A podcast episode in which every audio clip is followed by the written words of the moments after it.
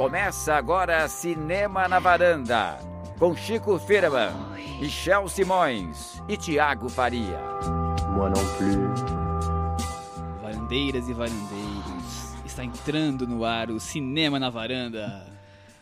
E aí, meninos? Estão prontos para o nosso episódio de hoje? Isso foi uma tentativa de você ser sexy. Eu não é isso? consigo, eu falei antes, É. vocês ficaram me provocando, provocando, provocando, saiu essa porcaria. Michel, acho que você É. interpretou tão bem quanto o ator que faz o Christian Grey lá no Nossa, 50 Tons de é. Cinza. Ótimo, ó- Foi- ótima Foi uma interpretação. interpretação aquela que vem da alma. Grandiosa, É, grandiosa. na verdade, eu tava tentando imitar Christian Grey. Exato, assim como exatamente. Natalie Portman, a gente comentou que ele imitou Jacqueline Kennedy. Você Eu tentei queria- fazer tá, algo desse você tipo. queria uma abertura sexy, era isso. Não, você queria não- abrir de um jeito sexy. É, não.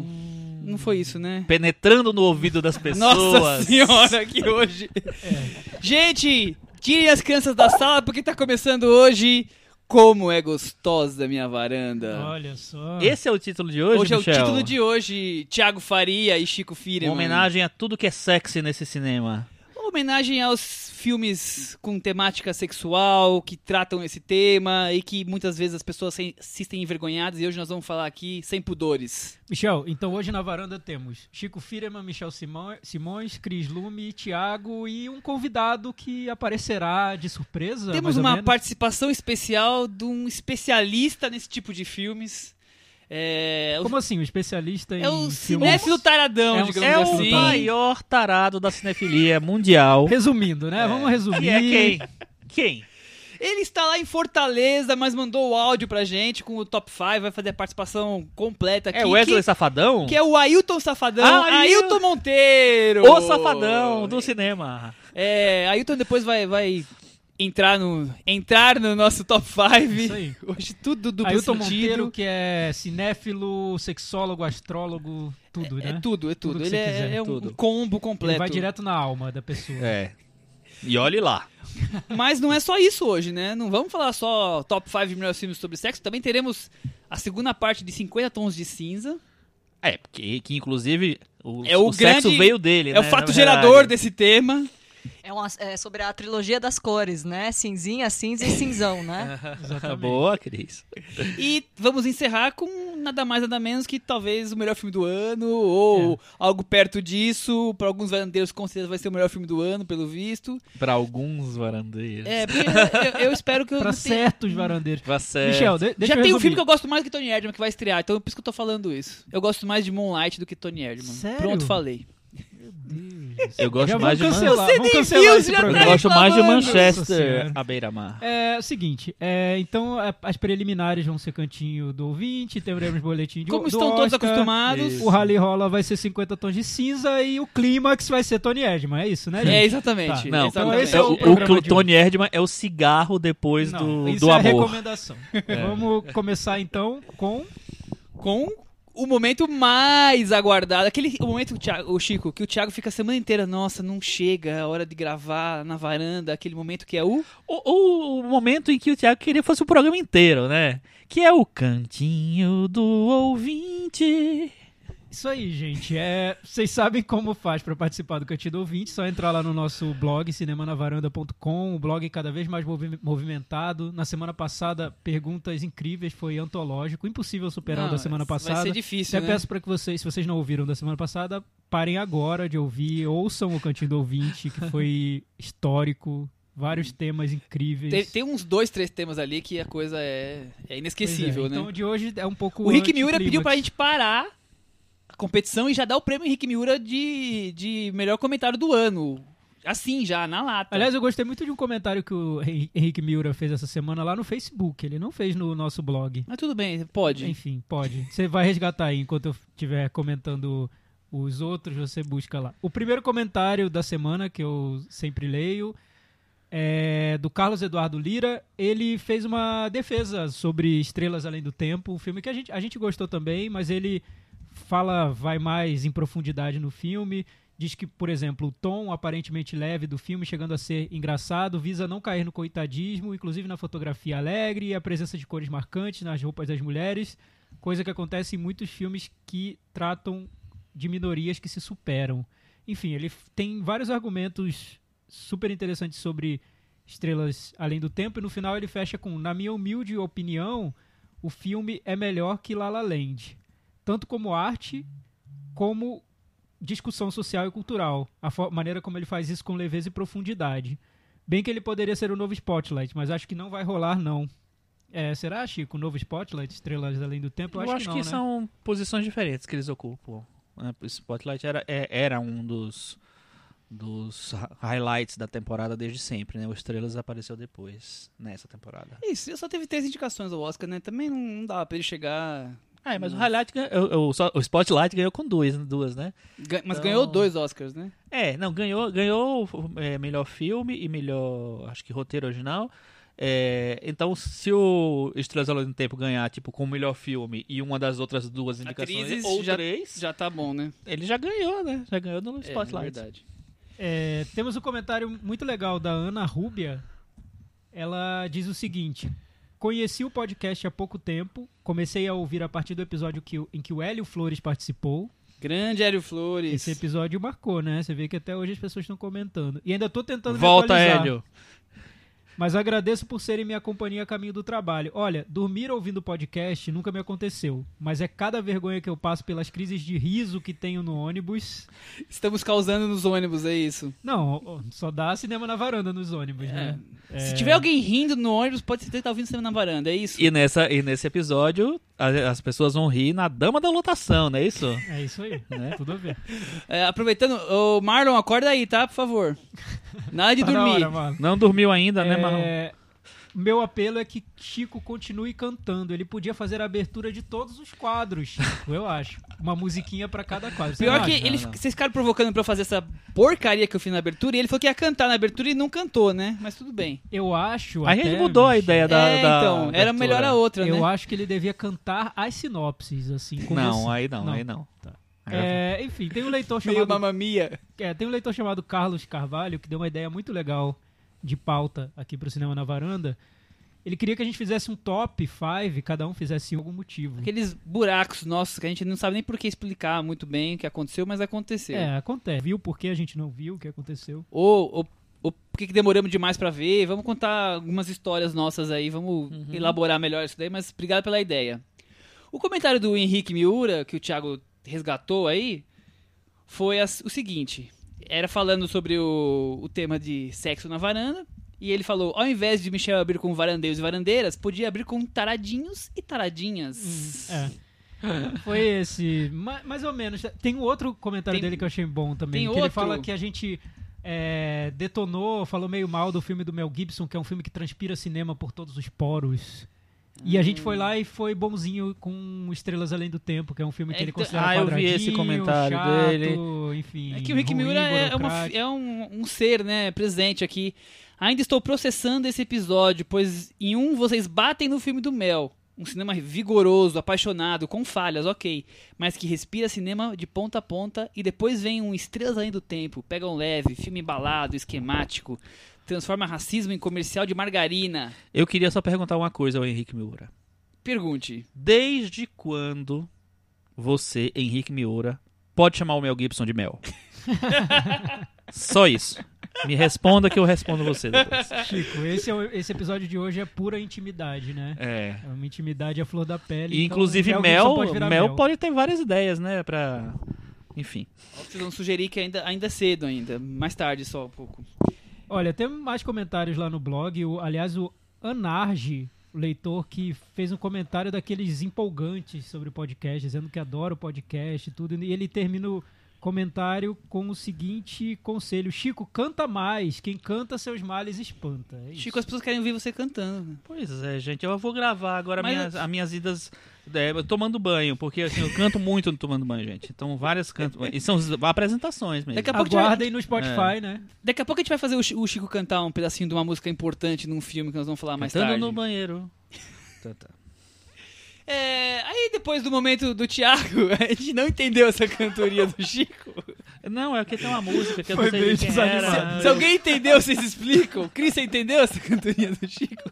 Hum, veremos. Até o fim do episódio, eu acho que vai ter uma explicação. Tudo bem. tudo bem. Aguardem lançamento exclusivo Chico Firman só no Tidal. Lá depois da Beyoncé vem o disco inédito, visual, álbum do Chico Firman. Vai ser o Laranjade. É, laranjada. Laranjada. O, o nosso querido Ai, Laranjada vai fazer hoje o, can... o, o boletim do Oscar agora. Boletim do Oscar. Esse saiu o BAFTA. O prêmio mais Ontem blasé tivemos do o BAFTA. cinema. O BAFTA é o seguinte: o BAFTA é- deveria ser o prêmio do o Oscar do cinema inglês, mas ele virou um sub-Oscar do cinema americano. Então, eles desistiram de premiar os ingleses e eles estão há muitos anos já só. Pra mim, o BAFTA é o prêmio Faz-me Rir. Não, eu acho triste porque É não tem. triste, um, não serve pra existe nada. Um, um, uma- um- um prêmio grande do cinema inglês. Existe de todos os lugares do mundo, inclusive do Brasil tem. Pode até ser ruim, mas do ba- o, o É, inglês não tem. Mas Vamos tudo bem. pular o do Brasil, né? É, e aí o BAFTA, por conta dessa, dessa proximidade de, de é, universos né, de filmes premiados com o Oscar, terminou se virando um, um, um, uma indicação, um indicativo do que pode acontecer no Oscar. La La Land ganhou melhor filme, melhor diretor, melhor atriz, Emma Stone, que agora já está bem consolidada mesmo, para a vitória.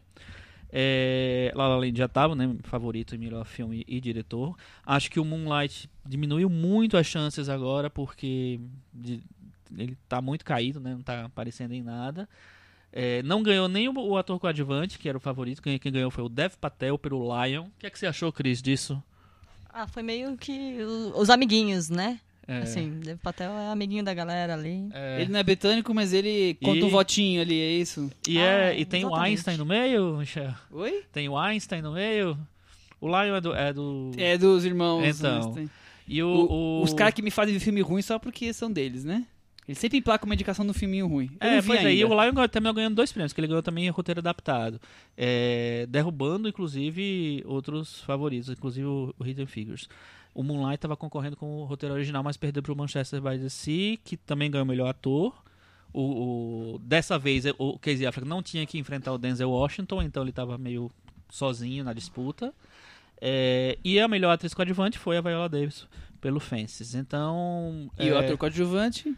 O Dev Patel. Ah, verdade, É. desculpa. É, não, então, tu- fora o Dev Patel, que a gente não esperava que fosse ganhar, tudo foi mais ou menos o que estava esperado. É, eu acho que, que esses devem, deve ser- essa deve ser a tendência que o Oscar deve ter, porque tem muito, os universos parecem bastante de, vo- de votantes. Fora isso, no final de semana também saiu o prêmio do Sindicato dos Diretores de Arte. Eles têm três prêmios, um para filmes de fantasia, que ganhou Passageiros. O Nossa, que maravilhoso. Filme de época ganhou o Estrelas Além do Tempo. E La La Land ganhou o filme contemporâneo. E a La La Land deve, deve ser o favorito mesmo pro Oscar. É, Fora isso, também teve o prêmio do... Não é só isso, Não Facas é isso. Guinso. Tem o Scripter, que é um prêmio da cidade da, da é, Califórnia. Não é, a, não é a, a universidade, é uma da Califórnia, uma coisa assim. Que é- ele ficou bem, bem importante porque ele é um indicativo para o Oscar de roteiro adaptado. É só para filmes baseados em livros ou em peças ou em tal. E ganhou o. o esqueci Moonlight. quem foi. Não foi Foi Moonlight? o Moonlight. acho que foi, foi sim.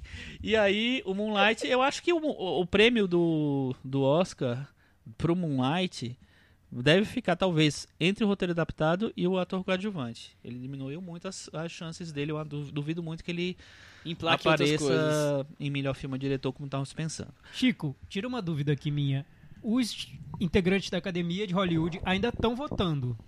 Eles começaram a votar dia 13 Então eles estão ali no meio e do eles processo terminam de dia votação. 21. Ótimo. É. Então eu vou fazer uma teoria da conspiração muito louca, mas que vai fazer sentido. Ontem teve o Grammy. Certo. Hoje, segunda-feira, quando a gente está gravando o podcast, já começou uma hashtag circulando nas redes sociais que é Grammys So White. Porque o Grammys desse ano foi o equivalente ao Oscar do ano passado. Tinha uma disputa forte entre a, entre a Adele e a Beyoncé. A Adele foi lá e ganhou, Ganhou tudo, tudo. Deixou a Beyoncé a ver navios. Apesar de que a própria Adele, quando recebeu o prêmio, falou: Eu acho que a Beyoncé que devia ter ganho. Eu não sei porque eu tô ganhando isso. Gente, me perdoe, não tem nada a ver com isso, enfim. É, pensando na indústria como um todo, a indústria do entretenimento americana, será que isso também não dá um pezinho ali na balança do Oscar, já que eles estão votando agora nas categorias? Eu o fato acho- de que se discute novamente racismo, outra Eu acho que premiação com sim, branco eu acho que vencendo. e eu acho que o Oscar, ao contrário de todas as- as outras pre- premiações que não tinham esse peso, essa, essa, essa conta a pagar, o Oscar ainda tem essa conta do Sim, racismo. Verdade. É, e aí eu tava dando uma checada no Gold Derby, que é um, é um site que faz apostas pro Oscar, e eles têm, além da equipe deles, eles, eles é, dão o- as- os pitacos dela, de 25 especialistas em Oscars, gente que cobre Oscar, que faz matéria sobre Oscar, que, enfim. Você também É, vota lá, né? Com certeza. né? Eu não tô ainda lá, Não mas acredito. em breve estarei. E aí, eu tava vendo eles fazendo apostas em todas as categorias. E aí eu fui ver na categoria melhor ator. Porque teve aquela vi- vitória do Denzel Washington no SEG, né? Eu disse assim, ah, será que pessoal... algu- Alguém aposta no Denzel Washington? Porque até pouco tempo atrás era Casey Affleck de toda maneira, né? E dos 25 eh, votantes, 13, ou seja, a maioria aposta que o Denzel Washington vai ganhar o terceiro Oscar. E 12 estão apostando que o Casey Affleck ganha. Tá equilibrado aí. É, que é o que a gente meio que falou, ao, acho que logo depois do SEG, que pode acontecer é que, já que Moonlight talvez não ganhe melhor filme ou diretor, porque tá meio realmente saindo, tá, tá sumindo da- das apostas, um prêmio grande, que seja tal, o que pode ser o prêmio de melhor ator, pode ir para um filme e para um ator negro, que é o, o caso do Denzel Washington, que é um cara que todo mundo gosta, um, cara, um ator super respeitado. Então, tá se fortalecendo uma tendência do Denzel Washington ganhar esse terceiro Oscar. Eu acho que pode acontecer, realmente, assim. Porque, imagina, vamos responder ao Oscar So White dando o Oscar de melhor ator coadjuvante e atriz coadjuvante para o, o Moonlight e para o, o Fences. Que resposta é essa, né? Vamos responder dando melhor ator. Aí, e, melhor ator coadjuvante é melhor atriz co- coadjuvante. Aí você tem uma resposta. Né? Quase, sei lá, 75% dos prêmios vão para atores negros. É, e, e, curiosamente, no, eu olhei também melhor atriz. Melhor atriz todo mundo tá apostando em La La Land. Tem dos 25, acho que são 20 apostam na Emma Stone. Três deles apostam na Isabelle Huppert, né? E dois na Natalie Portman. É, apesar da Emma Stone ser franca favorita, ainda acho que pode dar qualquer coisa nessa, Tem uma campanha forte de novo da Isabel Rupert, né? é, a Isabela Huppert cresceu bastante. Dizem que ela tá, ela tá aparecendo muito em Programa de talk TV, show, tá em de todas. TV, tá indo muito. Tá, a- a- ela, inclusive, desde que começou a campanha do pra, pra ser indicada ao Oscar, ela já tava firme e forte lá. Ela foi receber o Gotham, que é um prêmio super pequeno, independente e tal. Ela campou a, É. a campanha mesmo. Eu ouvi hoje o, o podcast do Andy Ware e tava falando exatamente isso, de como ela, ela É. entrou Ela na... quer ganhar o Oscar. na então, é- é- e, e como isso geralmente não acontece, essa coisa massiva de uma atriz, ainda mais uma atriz estrangeira e tal. Não sei se isso tem uma influência tão grande assim, mas eu acho que traz uma visibilidade pra ela que talvez ela não tivesse se ela ficasse lá no cantinho Só dela esperando indo dar a- uma o dia. entrevistinha aqui outra ali. Então, a- é, apesar de eu mesmo falei assim, nossa, absurdo, não vai ganhar nunca, apesar de merecer e tal. Mas eu já acho que existe uma possibilidade ainda remota, mas existe de acontecer isso. Isso aí, então. Eu acho que o Denzel Washington tem chance aí de surpreender.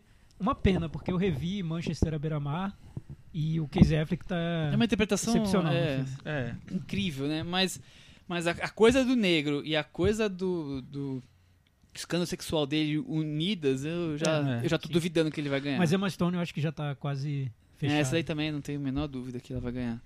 É isso então, Mas gente? tá chegando, tá chegando o Oscar e vamos saber daqui a pouco, em breve, tudo o que acontecerá. Agora vamos dar uma pimentada nessa conversa? A gente decidiu falar de Sem sexo brincadeiras. no cinema por causa da estreia dos 50 Tons Mais Escuros, que é o segundo capítulo da saga de Ana Anastasia Steele Nossa. né, no, cine no cinema, né? São três livros.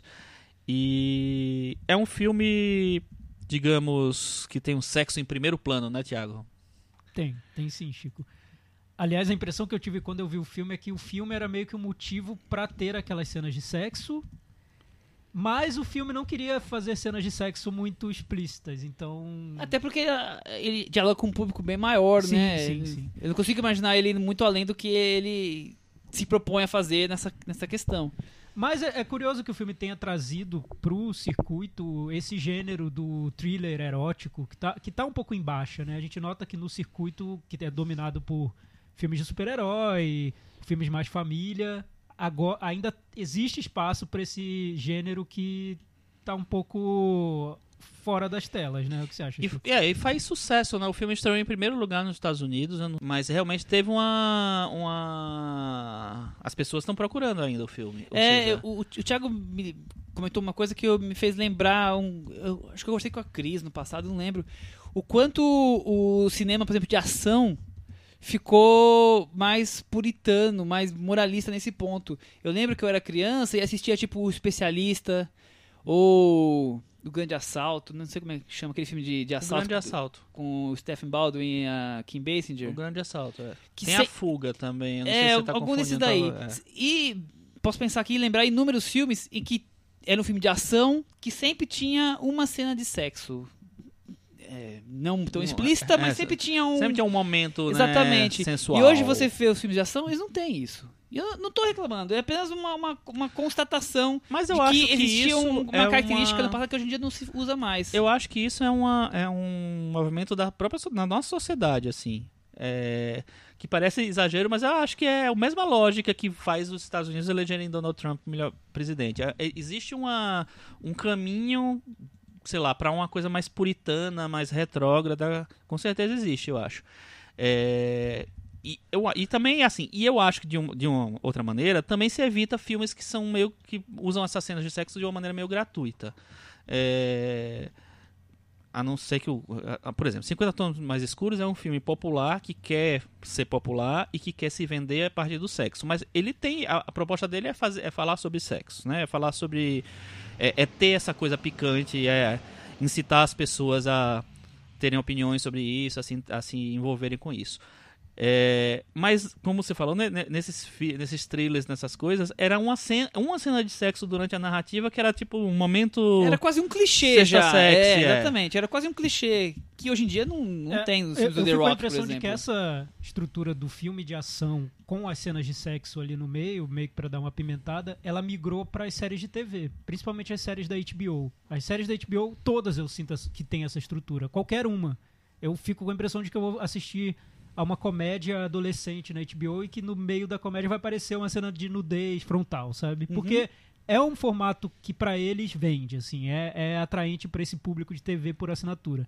Eu não sei se teve uma migração desse público que procurava isso no cinema e hoje encontra na internet, na TV por assinatura, Netflix, e quando vai ao cinema vai pra ver um blockbuster com toda a família? Não sei, pode ser. Os estúdios certamente pensam nisso na hora de tirar essas cenas de sexo de filmes de ação e torná-los mais palatáveis a um público mais amplo. Tanto é que o, o, a- o cin- cinema pornô, cinema mesmo, no cinema, acabou. Não existe mais. O, o- e acabou por quê? Porque a pornografia ela chegou na internet, ela chegou no, no vídeo. As pessoas vêm em casa, não precisa ir pro cinema. É, eu pra não sei se hoje, isso. se eu tivesse 15 anos, eu ia ficar nervoso pra conseguir comprar o ingresso de um filme censura 18 anos pra ver o que eu não consigo ver em nenhum outro E lugar. lá, Não, o- já ver tá o instinto selvagem. É, digamos exato. assim. É. Que o filme que representou isso pra mim foi o Instinto Selvagem, que era o filme que eu queria muito ver, eu ouvia falar sobre o filme, cheguei a comprar o livro pra saber o que tinha no filme, porque eu tava tão curioso e não podia ver no cinema. Safadinho, É, hein? ver, né? E eu sabia que tinha uma cena de cruzada de pernas. E eu, meu Deus, como é essa cena? O que tem? Como funciona? Imagina, hoje em dia eu iria na internet no Google cruzada de pernas Sharon Não, Stone. pois é. Pronto, Tá lá já em todos os É. ângulos. É, eu acho que a, a- a maneira como a sociedade lida com vários temas, não só sexo, mudou completamente. Assim, e, a- e aí as coisas estão se adaptando a isso.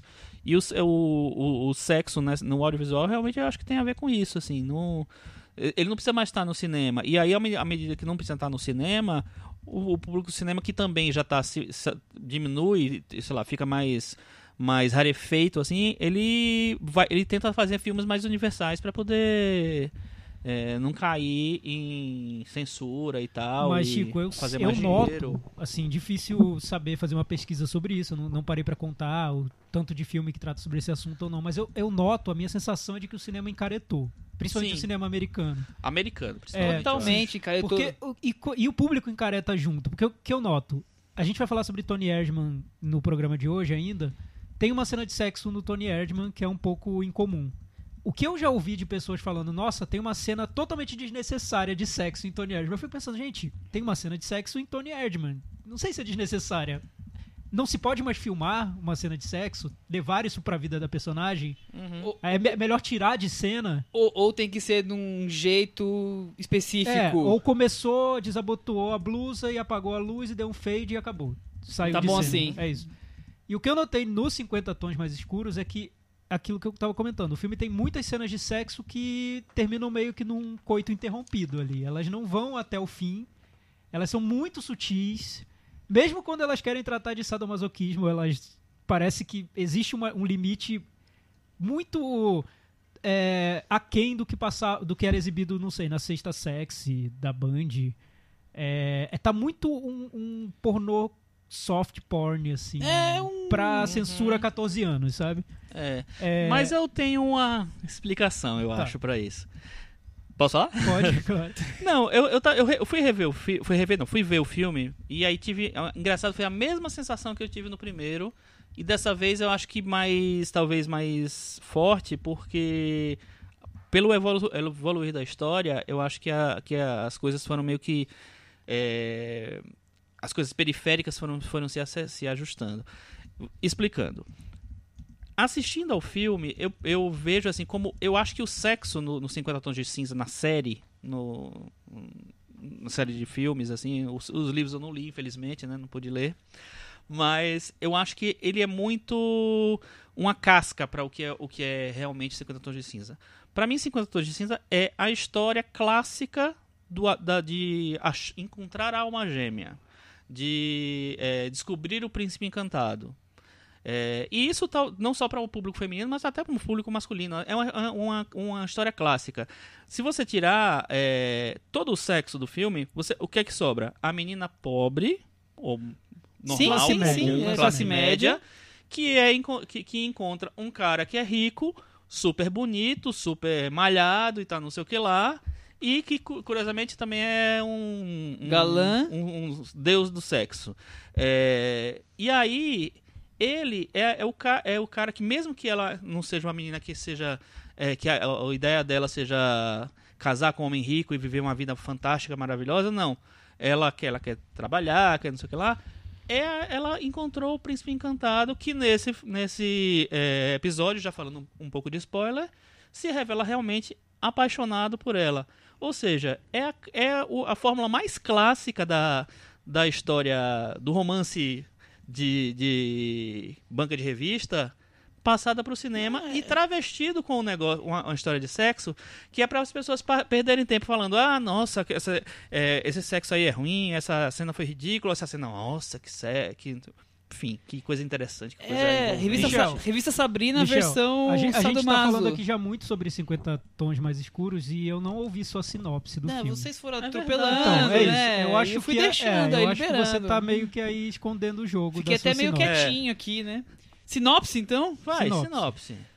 Os demônios interiores de Christian Grey meu Deus James Dornan vêm à tona é com... Jamie né Chris Jamie. Jamie Dornan Vem à tona com o fim do relacionamento dele com Anastasia.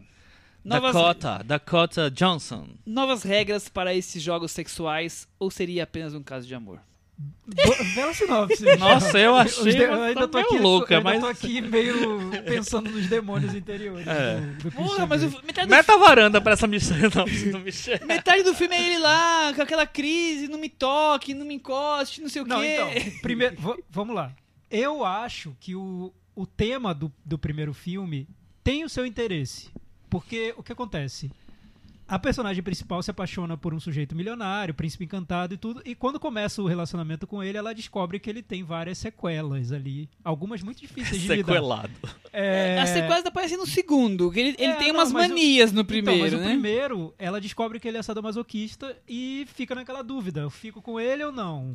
Conti- Continua esse relacionamento ou não? E ela toma uma decisão que, enfim, é um pouco difícil pros dois. É, só para contextualizar, ele exige que ela, por exemplo, assine um contrato para que seja dele, propriedade dele. Ele é super ciumento. E que, que ela aceite fazer todos os É, jogos, exatamente. a quatro paredes que ele gostar, que ele quiser, essas coisas. Então eu, eu acho, eu não, não. Eu noto que existe algo de interesse aí, porque tem um dilema, uma dificuldade que essa personagem enfrenta. No segundo filme, eu acho que é mais um processo dessa personagem tentar tornar o Christian Grey uma pessoa, entre aspas, normal. Isso pra mim é muito mais sem graça. É, é questão de te- tentar mudar a pessoa que você É. ama, né? Que a gente sabe que na vida real isso não funciona, É, né? então você é um gosta da filme- pessoa como ela é, ou você não Exato. gosta dessa pessoa. É um filme com essas idas e vindas, né? Ela se aproxima dele, acha que ele tá mudando, na verdade ele não mudou, então ela se distancia, depois se aproxima novamente, se distancia. Tiago. Spoilers. Ele mudou. Ele mudou. E aí, e aí é, pra mim, aí tá a genialidade da, da E.L. James, que é a, a escritora. Ela faz todo mundo ficar pensando na, na, sabe, na safadeza, não sei o que lá. Tanto é que as cenas cenas de sexo realmente elas podiam tirar que não tinha nenhuma. No não ia- segundo não ia filme nem faltar precisava nada. ter. O que eu acho que torna o filme fraco, na minha opinião, é que a transformação do personagem é mais uma transformação pra normalizar esse personagem, torná-lo aceitável à sociedade. E, na verdade, a personagem da Dakota, Hum. ela não é à toa que ela se aproxima do Christian Grey e que ela se apaixona por ele. E eu acho que o sadomasoquismo tá no, faz parte do pacote ali do que atrai no Christian Grey.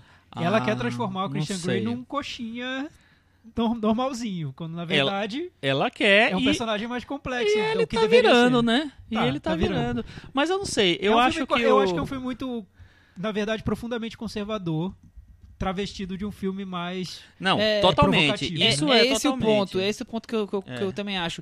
Tirando a questão sexual da história, é um filme totalmente comum, é um romance que a gente já viu, como o Chico falou, mil vezes milhões no cinema. de é. vezes. Milhões de É, vezes. não tem nada Mas de, eu acho que de ele vem com um adicional pouco ali. com esse agravante que é Mas- pra mim é incômodo de Então, o primeiro filme ainda tem esse quê.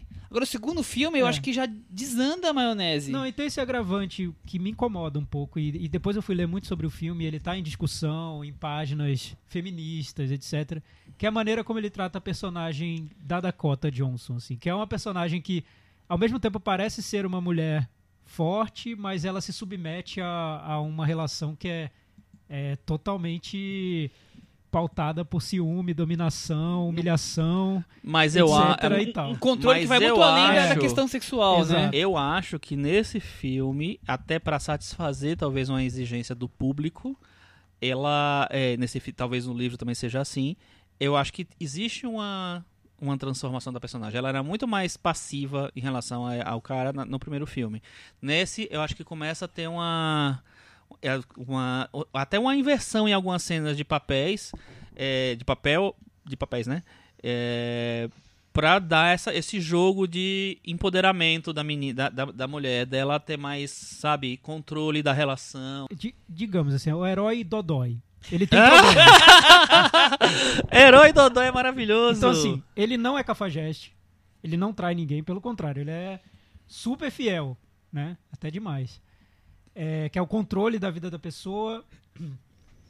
E ele tem problemas que vêm de um passado super complicado e como ele construiu essa sexualidade que ele tem. E a personagem da Dakota vai tentando compreender isso, mas sabendo que no, no fundo, no fundo, ele é um cara fiel, rico, enfim. E, e é isso que pega. Gato, né? É, é, é, é, é- Você diria que é o preço que ela tem que pagar pelo sonho de ter o, o príncipe encantado. É isso que ela tá fazendo. É, não, Eu acho que não tem preço eu a pagar discordo, eu nenhum. discordo, total- eu discordo totalmente da maneira como o filme aborda essa personagem, porque é, ele é o cara mais sequelado de todos os tempos. E diante de todas as sequelas que ele apresenta ali no filme pra ela, é, a última coisa que uma mulher que pensa no mundo, na vida, no trabalho, na sanidade faria era casar com um cara assim, né? E o filme trata como se fosse realmente uma história de príncipe encantado. Meu Deus, o casamento. Imagina. é- ia ser um inferno, é o cara é isso, cheio aí- de problema. Ele tem mais esqueleto no armário que, não sei, muito vilão de filme de terror, né? Ele é, o, é cilada total e Então, absoluta. mas a estrutura, eu acho que além dessa estrutura de, de, de romance, de encontrar o príncipe encantado e tal, não sei o que lá, eu acho que o, o filme tem todo. o- os modelos são muito batidos de tudo. Então, os vilões são muito vilões, sabe? Os mocinhos são muito mocinhos. É, então eu- você não, vai. tem uma- Isso sem falar dos é, coadjuvantes, é, né? é, Kim não, Basinger o e, o, e, o, e o editor da, do- da revista que Então, ela trabalha a, lá. a construção que- do editor eu achei péssima. Nossa, assim, é um horror aquilo. Aquele personagem poderia ter sido o contraponto ao Christian Grey. Poderia ter sido o personagem que faria ela pensar: É. Poxa, será que eu fico com um cara mais sem todo esse passado tumultuado? O ou eu Chris- fico com o Christian Grey? Não, o cara se revela um crápula horrível. Tiago assim, está querendo transformar Marvel. as coletons de cinza em Bridget Jones. Por favor, faça um comentário. Como assim? Ele Ele, tá querendo poderia ser o Hugh Grant? Quer colocar o Hugh Grant e Colin, Colin Farrell. Como é que ele chama? Colin Firth. na, na, na disputa da mulher. É, acho que não por aí? rolou, né? Mas Não, podia não rolou. ser assim, realmente. Porque tá- d- d- d- É, daria um molho pro opção, filme. né? Pelo Daria um menos. molho pro filme. Porque o que acontece é que, assim, ela não tem ne- nenhuma opção. Nenhuma opção. Não, Ela tem, assim, o cara que Fica ela pior, tá né? apaixonada, que Todos ela tá os homens que estão em volta dela só pensam em... Naquilo. em- naquilo, exatamente. Porque, inclusive, o amigo que tira fotos dela começa no filme com aquela coisa, É, assim... no, no primeiro filme, esse, se eu não me engano, esse amigo era meio afim dela. É, então, então, assim, é, é- não lembro direito. Todos os homens surgem nesse ponto. É. O que, Mas o, a maneira como o filme trata o sexo nesse ponto, o Chico, eu concordo com ele. Acho que se tirasse o sexo do filme, não faria, teria feito muita diferença não. Mas o- isso faz parte da composição do personagem do Christian Grey. O Christian Grey, o que é o, o lado perverso dele, o lado estranho e difícil, é o sexo.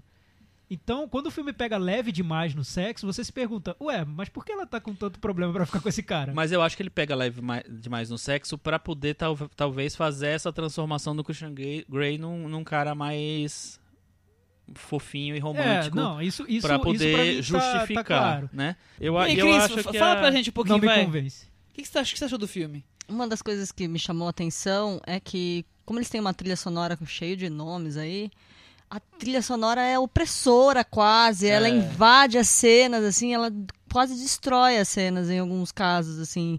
Porque a música é mais pop, ela não dá clima pra Os cenas. momentos mais românticos com uma... Vem com uma, ce- uma música popzeira, Quase dançante, assim, né? quase dançante, eu não sei. O, o filme tem, consegue ter menos clima que o anterior, na, na minha opinião.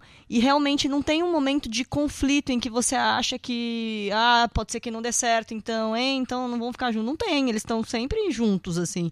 Aparecem outras coisas, ah, o editor que é chato, a menina que é louca, mas você não duvida da, da pureza do amor dos dois. Entra- essa é a momento. questão. Eu acho assim que eu acho que se, se ela colocasse um, um problema nessa pu- a autora, né, nessa pureza dessa relação, se ela não acreditasse, não quisesse que as pessoas acreditassem nessa pureza dessa relação, é, ela ia destruir essa, esse, esse- sonho de encontrar da, da personagem encontrar o seu príncipe encantado por mais efeitos que ele tenha, entendeu? Então eu acho que a fórmula, ela segue a fórmula literal, assim, literal. O cara que se, super rico, super galã, super não sei o que lá, que se envolve com a menina que não é tão bonita assim, que é uma, um- que tem cara de pessoa comum, que eu acho que isso é, é uma coisa de, de tentar é, fazer a- a- as pessoas se, se Identificarem é, identificarem com o personagem. E eu senti a, a plateia da minha, da minha sala completamente identificada. Muito bem. É, ele tem um público. É bom lembrar que ele, o 50 Tons de Cinza ele nasceu de uma fanfic do Crepúsculo, né? É muito então, louco é uma fã isso, do né? Crepúsculo que escreveu 50 Tons de Cinza. E se você for comparar, é impressionante como tem semelhanças, assim. Tal como o Edward, que é o vampiro, o personagem do Christian Grey é um cara com vários problemas e tem várias dificuldades. Pra mocinha, a nossa heroína romântica, é, ficar com esse herói, ela precisa ceder algumas coisas, ela precisa abandonar a vida dela. No caso do Crepúsculo, a Bela precisava morrer, né? No caso dos 50 Tons de Cinza, a mulher precisa aceitar um outro estilo de vida, ir para um outro mundo diferente do dela. Enfim. O, o meu problema, Chico, é que eu acho que. Eu entendo o que você diz sobre seguir um modelo clássico e tudo, mas pra mim é um filme de uma nota só. Eu não vejo tensão no Mas filme. eu, eu concordo. Eu acho que é um, é um típico episódio do meio, que nada nada acontece, na verdade. É Uhum. só ida e vinda que não vai a lugar nenhum. É, então, não sei. Eu, eu vejo mais meio como uma picaretagem que como um filme a ser levado a sério. Mas, assim, diga, vamos dizer, é um filme dirigido pelo James Foley. É um É, diretor Era o que eu ia trazer agora. de de respeito, assunto, né? Já fez vários filmes. Ele que fez foram Caminhos. Violentos, Quem é esta garota? E recentemente ele, ele dirigiu 12 episódios de House of Cards. Não, ele fez também o Sucesso a Qualquer Preço, que teve uma indicação do- pro Oscar do Al Pacino. Nossa, esse filme é, é bom. É um filme de uma bom. peça, é um filme É. bem, mas, bem fechado. mas esse assim. filme, ele e o Zé da Esquina, acho que diferença É. nenhuma, né? Lembrando que trocou é- o diretor, né? A diretora do primeiro era o- episódio era, Sam Taylor. Sam Taylor Johnson, Johnson. que é a, a, a, a Mrs. Robson do Iron Taylor Johnson, né? E que teve, eu acho, que teve um- uns embates dela com o estúdio, se eu não me engano, teve uma coisa assim, e aí ela terminou saindo É, e... mas James Foley não traz nada, né? Não, não traz nada, eu acho que no- o- principalmente a parte final, ela vira quase uma novela mexicana, assim. E eu acho que é total. proposital. Cara, é, re- é revenge. É, total. É total. É, é, é assim. Tem tapa na cara, tem champanhe na cara. Exatamente. Tem, tem acidente aéreo que o personagem volta depois Não, de cinco inclu- minutos todo chamuscado e falando, gente, gente, eu saí de um acidente, E mas bem, vou tomar uma ducha. tá essa bem." inclusive, é maravilhosa, porque a- é- essa surge do nada, isso, né? Assim, não tem nenhuma construção, assim, corta já pra esse negócio aí na, na Já história. faz é o um, drama logo e vamos É um lá. negócio muito louco. E haja spoiler aqui E hoje. Hoje tá cheio de spoiler, mas a gente faz um episódio sobre spoiler depois. E aí, é... O que eu queria dizer é assim, eu, eu entendo e eu acho bem inteligente dela. Ele é muito ele- ruim, não tem é- expressão, não tem é, é muito ruim. A é Dakota, dose, viu? ela é um pouco melhor, mas ela não tem carisma nenhum. Então, acho que E, e o problema do Jamie um Dornan, eu acho que ele, o Christian Grey, eu acho que tem que ser o cara louco, ou maluco, né, no fundo, sei lá, maluco não, sequelado, sequeladíssimo, mas super atraente. E na maior parte do filme ele só parece pra mim louco. Então eu fico olhando pra personagem da Dakota e falo, gente, sai daí, o cara é doido. É que ela já chonou. amiga pra virar Sabe e falar, que- amiga, sai, você tá a amiga, doida. a amiga tá, tá em Búzios. Tava nas férias em Búzios com, com o irmão dele. Ele, me- ele tem o mesmo sex appeal do Dragon do, do Rock Balboa. É. Aquela Não, coisa meio e, eu- e- robótica. E, e uma assim. coisa que, assim, realmente é ausência de conflito completamente, né? E, e aí, soluções tão absurdas. Aí a melhor amiga dela. Você vai contar mais namora... spoiler? Não, isso é do tem no primeiro filme. Mas é bom, conta. Namora com o irmão dele. É, aí ela, é- ela é super bem aceita pela família do, do, do Mr. Grey e ninguém em nenhum momento pensa, nossa, ela vai casar com um bilionário, bilionário, ou seja, ele é, é, não vai dar o golpe do baú, não. Ela, a mãe é uma querida, a Marcia Guerrada adora ela, que ela, ó, vem minha filha, vem, você vai, vai é, continuar a minha fortuna aí. Enfim, eu acho que tudo é muito fácil no filme, muito, não tem nenhum, nenhum risco. Ele, ele su- é, finge que tem que assume essa ousadia em cenas de sexo que realmente X, né? Meta varanda. É, Chris Lume, qual a nota de esse filme 50 tons mais escuros? Quatro. 4. E aí, Chico? eu vou dar nota 4 também. 4. Thiago Pra mim Faria. é três. Para mim também é nota 3. Com isso ele ficou com 35 no nosso Tá ranking bom, tá aqui bom. do Meta Tá bom, pra ele tá ótimo, tá Ah, excelente. tá justo, não vamos discutir, né? Vamos partir pro Mas, próximo na verdade, assunto? é, na verdade, o filme é- foi mais um pretexto pra gente falar sobre um outro tema, um pouco mais... Um pouco mais apimentado, né? V- Vamos trazer o assunto para um outro nível, digamos assim, É, né? porque o sexo já foi muito mais bem representado no cinema. Muitas vezes. Então, aí né? aquela primeira pergunta que eu comecei aqui. O que, que vocês acham da representação do sexo no cinema? O que que... É uma coisa que é pra afastar a família ou é, é- ou é uma coisa que merece esse engraçado. desenvolvimento? mere- Não, Tem filmes que são interessantes, que eu trabalham acho, mais esses temas? acho que acho que o, a- a- é, o questionamento nem, nem é esse de afastar ou, ou Só aproximar. tentei trazer assuntos polêmicos É, não, eu sei, você tá polêmico hoje, Michel. Mas eu acho assim, é, o cinema já teve, já andou em vários caminhos diferentes para poder falar de sexo. A gente já falou de personagens obsessivos, já, já teve é, grandes histórias românticas, grandes cenas de sexo dirigidas por grandes diretores, ou até diretores que sumiram, sei lá. É, sexo homem com homem, mulher com mulher, homem com mulher, homem com ET, mulher com ET, enfim. Teve- já teve de tudo, né? E aí, é, e de, como o nosso querido convidado em breve falará, assim, é, eu acho que o, cinema, o sexo já foi muito bem representado no cinema. E como nos 50 tons mais escuros isso não acontece, a gente resolveu trazer filmes que o sexo é bem realmente- representado do cinema, né, É. Thiago? É, e o curioso foi que quando o Michel e o Chico tiveram essa ideia, Que né? mentira! É, a gente fez, preparou listas de filmes que representavam é, essa abordagem do sexo no cinema e tudo. E ao fazer a minha lista, eu percebi como pode ser diferente a maneira como o sexo é Uhum. filmado e interpretado no cinema. É, o Michel falou sobre cenas de sexo em filmes de ação. Geralmente essas cenas de sexo em filmes de ação são aquelas cenas que estão ligadas à culpa do personagem, né? Ou geralmente aquele momento tenso entre os personagens que vai terminar numa tragédia, É, o- ou que um vai matar o outro depois. A hora que ele pega a mocinha. É, ele pega a mocinha e no final você vai correr e morrer, enfim, tem- tá um- é um sexo Correr ligado a, é ligado à culpa, né? E, e aí, mas você vê outros filmes em que, que tem essa ousadia de filmar o sexo de uma maneira mais livre, sem tanto esse, sem tanta, tanto peso, né? Ou, que representem realmente a- a questões pessoais da pessoa que, que Sim. podem ser na composição do, interpretadas no- pelo personagem, sexo. né? É. na composição de um personagem você quer mostrar que a vida sexual daquele personagem e aí pra ser super franco com aquela aquela, aquele, aquela narrativa, aquele retrato, as cenas de sexo são muito são quase explícitas. Isso acontece também. É, e existem também muitos filmes em que a, se- a sexualidade, a sensualidade, o sexo está presente muito mais no- na temática e no, e no, no entorno do que realmente em cenas de sexo filmadas tal. É, às vezes é, o, o, o tema está muito mais implícito do que do que mostrado visualmente. assim Fora os mesmo. filmes que desenvolvem a sexualidade das pessoas, né? Que o, o despertar, né? Então, desde de jovens que têm a sua primeira vez, e tanto em relações heterossexuais como homossexuais, a questão do homossexual, então, da pessoa se descobrir, quer dizer. E aí mostra, mostra cenas de sexo. Então, é, dá pra buscar vários. Várias facetas de filmes que tem questão sexual forte, né? Relações amorosas que são um pouco mais próximas do que a gente viu em 50 Tons de Cinza, ou é, thrillers de ação que tem sequências sexuais mais fortes, como a gente falou, bastante instinto selvagem, E né? filmes que não são filmes destinados à pornografia, vamos dizer assim, mas que tem cenas de sexo explícito, né, que ficaram famosos e são polêmicos. Tem até disso. comédias, né?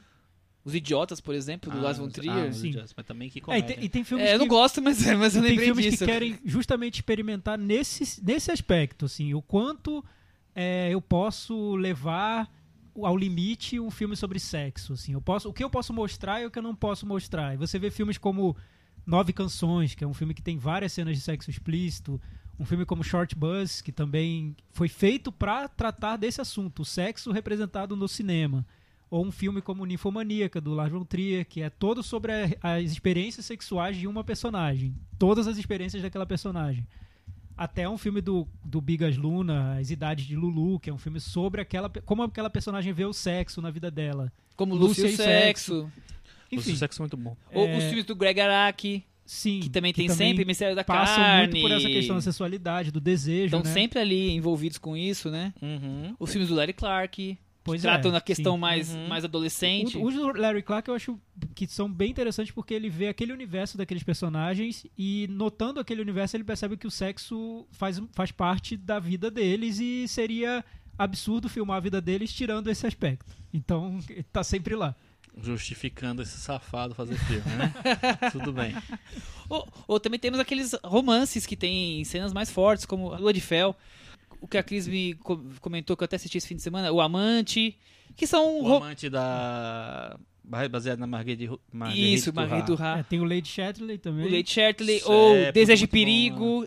Filmes que têm cenas de sexo fortes, mas elas estão em volta de temas Uhum. que são importantes, né? Lua de Fel é um, é um Uhum. romance maluco, as pessoas ficam obsessivas um pela É. outra, né? Tem, tem um filme, por exemplo, que eu acho que eu, eu já vi há muito tempo, então não- eu não lembro exatamente das cenas. Eu acho que ele não tem grandes cenas de sexo. Talvez nem, nem tenha muitas. Mas é um filme todo baseado nessa coisa no, no jogo sexual, no desejo, na coisa que é o Teorema do Pasolini. É, que é um diretor que já mostrou sexo de várias maneiras e tal. Eu, eu acho que esse é um ótimo exemplo. E- não tem nenhuma cena né? de, de, de- Carnal. de ninguém sem roupa, É. de Mas é- beijos ardentes. É uma, a história do, do estranho que chega em casa e seduz uma família inteira. Né? Pai, de cabo mãe, a rabo. De... filho, filha e empregada. E empregada, que coitada. Inclusive, E, e não cada um representa um pilar da, da sociedade italiana. E aí ele Exatamente, faz uma é. ebulição na sociedade italiana. É um baita filme. E aí a gente falou muito de filmes é, não americanos, porque realmente o cinema americano é um pouco mais comportado em relação a isso, mas nem sempre foi assim. O, o- o- as primeiras experiências de cinema e tal, o, o sexo sempre foi mostrado, é, o nu sempre foi mostrado, a, a coisa sempre aconteceu. E quando começou o cinema falado, é, muitos existiam muitos temas de sexo, assim, mesmo que não existissem cenas de sexo e tal. Mas assim, o sexo era tratado com muita, é, muita naturalidade. Eu vi um filme esses dias do, do Ernest Lubitsch, chama Sócios no Amor, que é a história de uma mulher que conhece dois amigos, se envolve com os dois e começa a transar com os dois separadamente. E, é- e é uma relação tranquilíssima, moderna, mas assim, Jules e Jean, N- versão... é- é- Ela nunca. É, exatamente. Mas assim, é uma coisa. E é uma comédia, assim, entendeu? Assim, ele nu- nunca trata isso com um peso de não, a mulher tá dando pra dois. Entendeu? Ela tá se envolvendo com, do- com dois caras, os dois sabem que, a- que tá rolando, mas. Sabe, não, não, não tem um julgamento em cima disso. Então, existiam muitos filmes assim, que, que tinha essa, essa coisa da sexualidade, de, de é, não julgar a personagem. Às vezes, às vezes até tinha de julgar a personagem, mas não era com um, um viés castrador. A Barbara Stanwyck, nos primeiros filmes dela, é, ela tinha, um- tinha um, um, um- um perfil de mulher, sabe, poderosa, que, sei lá, fazia. De- deixava os homens lá na- ao- aos pés dela tranquilamente e ela era meio vilãzinha mas ela não era não- mas isso, não impedia ela de, de desenvolver uma grande personagem e ser uma coisa castradora. O, aí isso mudou com o, o código Reis que é um código de conduta que surgiu nos Estados Unidos e que terminou com praticamente tudo no, no cinema americano. Você me fez lembrar de um filme que trata, mais recente, que trata o, o sexo e as experimentações sexuais de maneira bem simples, que é um musical francês que chama Canções de Amor. É verdade. sim exatamente n- não tem nada apelativo dessa parte, mas mesmo assim desenvolve todos os tipos de amor, É, o amor- o amar pessoas. É, o cinema francês sempre falou muito de sexo da maneira mais tranquila e natural possível, né? Sem fazer muito escândalo. E fazendo grandes filmes, né? Tem grandes filmes que são sobre isso, na verdade. E o sexo integrado ao cotidiano dos personagens. Um exemplo é o recente Um Estranho no Lago, que é um Exatamente. filme que o sexo tá no filme inteiro. E É, o filme é sobre isso. O espectador precisa superar. Se o espectador tiver algum bloqueio em relação a isso, ele vai precisar superá-lo nos primeiros cinco minutos ou sair da sala, porque o filme é isso. Ele Aham. Não dá pra tem escapar. uma trama policial, de thriller, mas o filme é sexo do início ao fim. E porque isso faz parte da vida daqueles personagens, não teria como encará-los de outra maneira. Por isso eu, eu acho um pouco estranho quando eu vejo um filme como 50 Tons Mais Escuros, porque o sexo é central naqueles personagens, mas parece que o filme tá fugindo dele, do sexo, não quer mostrar.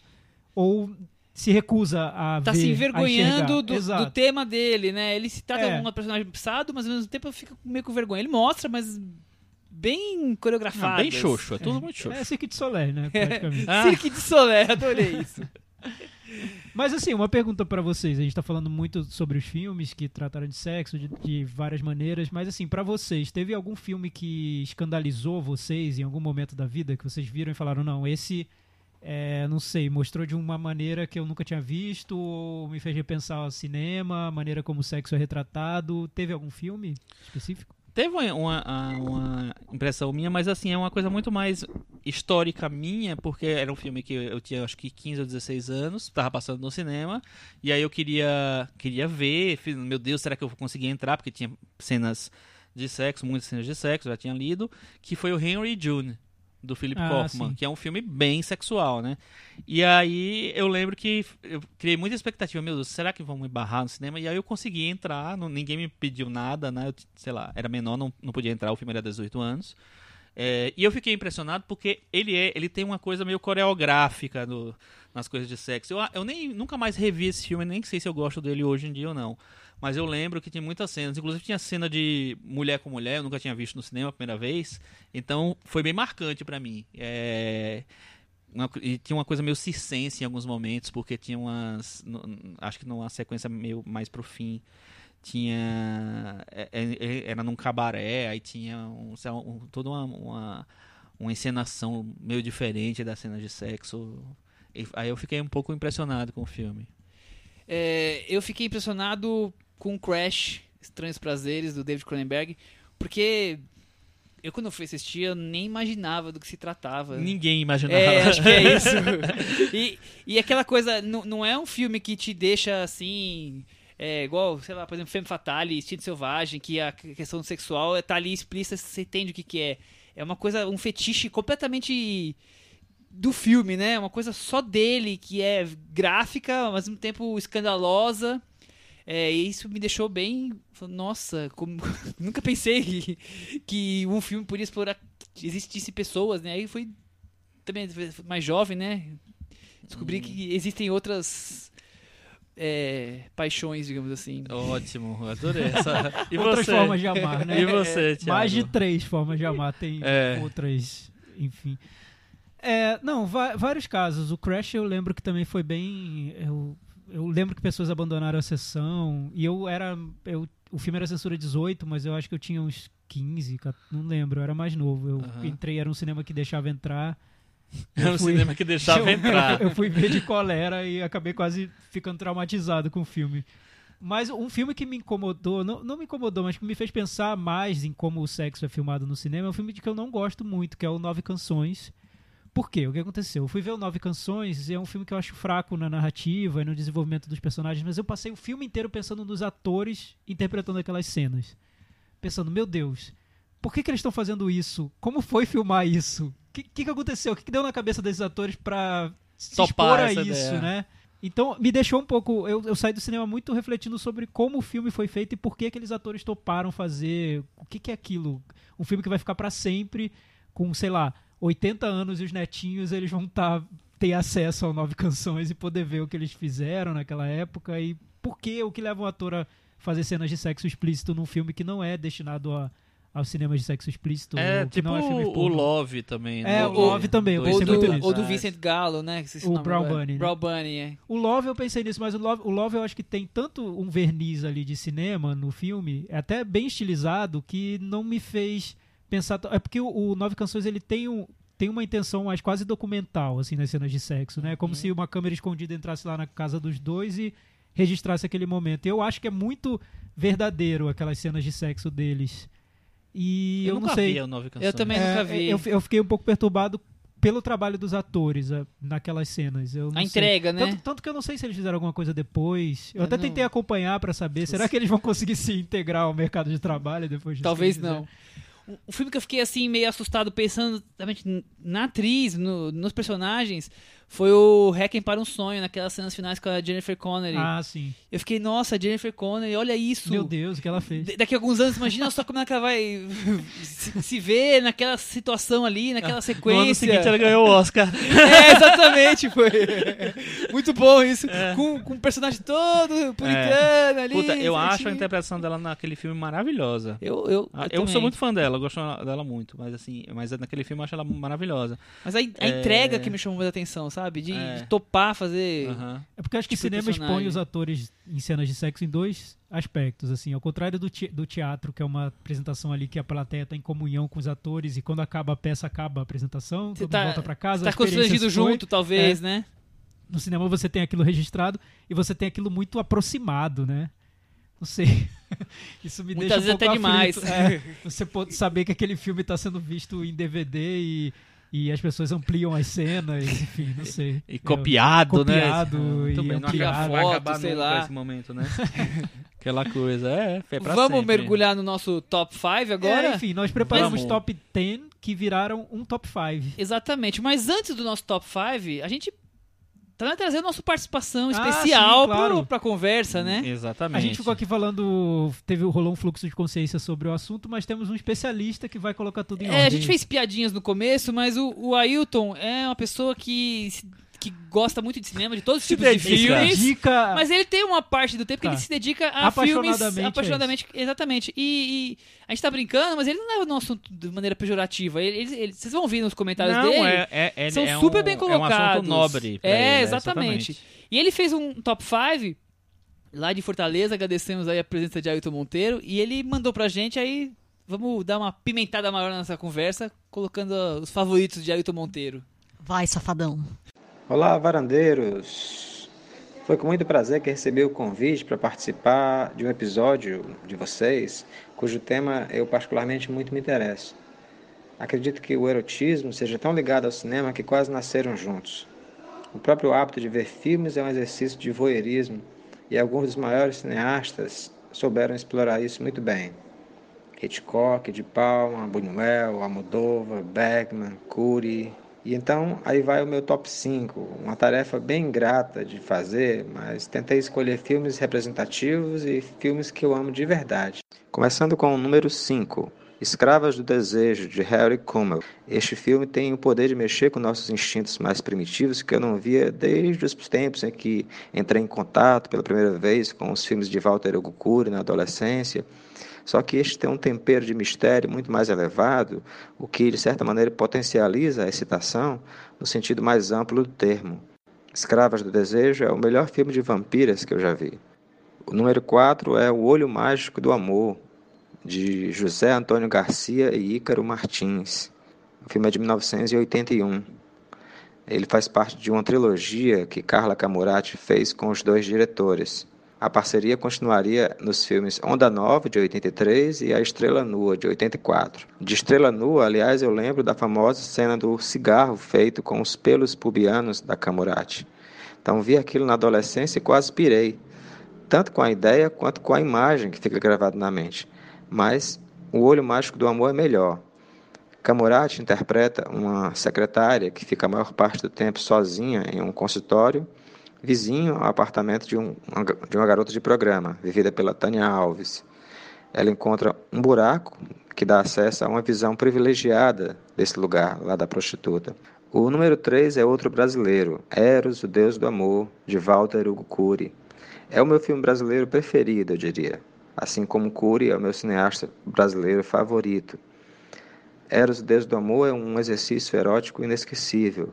O fato de ser todo narrado em câmera subjetiva potencializa o desejo, pois nos leva a ser um pouco o Marcelo, o protagonista, e faz com que nos aproximemos de uma série de mulheres fantásticas que são apresentadas já nos créditos iniciais, com imagens suas em close. Das tantas que estão na história, Destaco especialmente Denise Dumont como Ana, a mulher mais desejada dos filmes de Cury em geral. Há uma cena em que a câmera subjetiva adentra o quarto e a flagra dormindo nua de bruços. Em seguida, ela acorda, conversa com Marcelo, ou seja, com a câmera, ou seja, com o espectador, com uma doçura e um olhar encantadores. Mas, curiosamente, este e os demais filmes de Cury são filmes sobre angústia e vazio interior também. Com o tempo a gente vai percebendo isso, que o sexo é mais uma maneira desesperada de fugir da dor da alma em seus filmes. O número 2 é Janela Indiscreta, de Alfred Hitchcock. A primeira vez que vi Janela Indiscreta na televisão foi inesquecível. Algo muito intenso sexualmente nesta obra-prima do mestre do suspense. Ele explora de maneira fantástica o fetiche do homem amarrado, mas com os olhos livres para olhar, inclusive com binóculo, aquilo que está ao seu redor. O primeiro lugar fica com a imagem de 1975 do cineasta Radley Metziger. Este rapaz, ele é mais conhecido por ter dirigido o Cidadão Kane dos filmes de sexo explícito. É The Opening of Misty Beethoven mas a imagem não investe tanto na pornografia gráfica, embora haja cenas de felação explícita. A narração em voice-over ajuda a torná-lo tão saboroso quanto uma boa literatura erótica. Também tem algo de sombrio com a trilha sonora que pontua muito bem os momentos mais pesados ou misteriosos. Isso porque no começo, quando Jean, o personagem de Carl Parker, conhece numa festa a jovem Anne, fica logo encantado com tal beleza. E Jean fica sabendo que Anne não apenas é amiga de sua amiga Claire, mas é uma espécie de escrava sexual dela. É talvez o mais belo filme de sadomasoquismo já feito. Recomendo, procurem, procurem. Um prazer inenarrável participar. Obrigado pelo convite e até mais. Bye bye. Bom, vocês viram que o top 5 do Ailton tem filmes aí que. tem Eu filme vou. que eu, eu, nunca conheci eu, é, falar. eu vou atrás. É. Na Esse frente, atrás. atrás. Ailton encaixou bem no programa e o Chico vai atrás. É isso, resumindo. Um Olha, clima carnavalesco. horror. Já que o carnaval tá chegando, né? Os bloquinhos já estão nas ruas de São Paulo. Ô, balancei, Vamos falar balancei. do nosso top 5 agora, que Vamos como lá, o Thiago já adiantou, a gente fez. um- Cada um escolheu 10, botou uma pontuação e viu o que, que saiu de resultado. Eu vou começar com as nossas menções honrosas, que ficou ali em sexto lugar empatado, então fica com menção honrosa. São dois filmes que empataram. Um é o japonês Império dos Sentidos, do. Nagisa Oshima. E o outro é o Ken Park, que a gente já comentou aqui rapidamente, o filme do Larry Clark e do Ed Letchman. Assim que pronuncia? Sim. Ed é o Lachman, diretor de é. fotografia Isso. Dos outros do filmes. filme. Sim.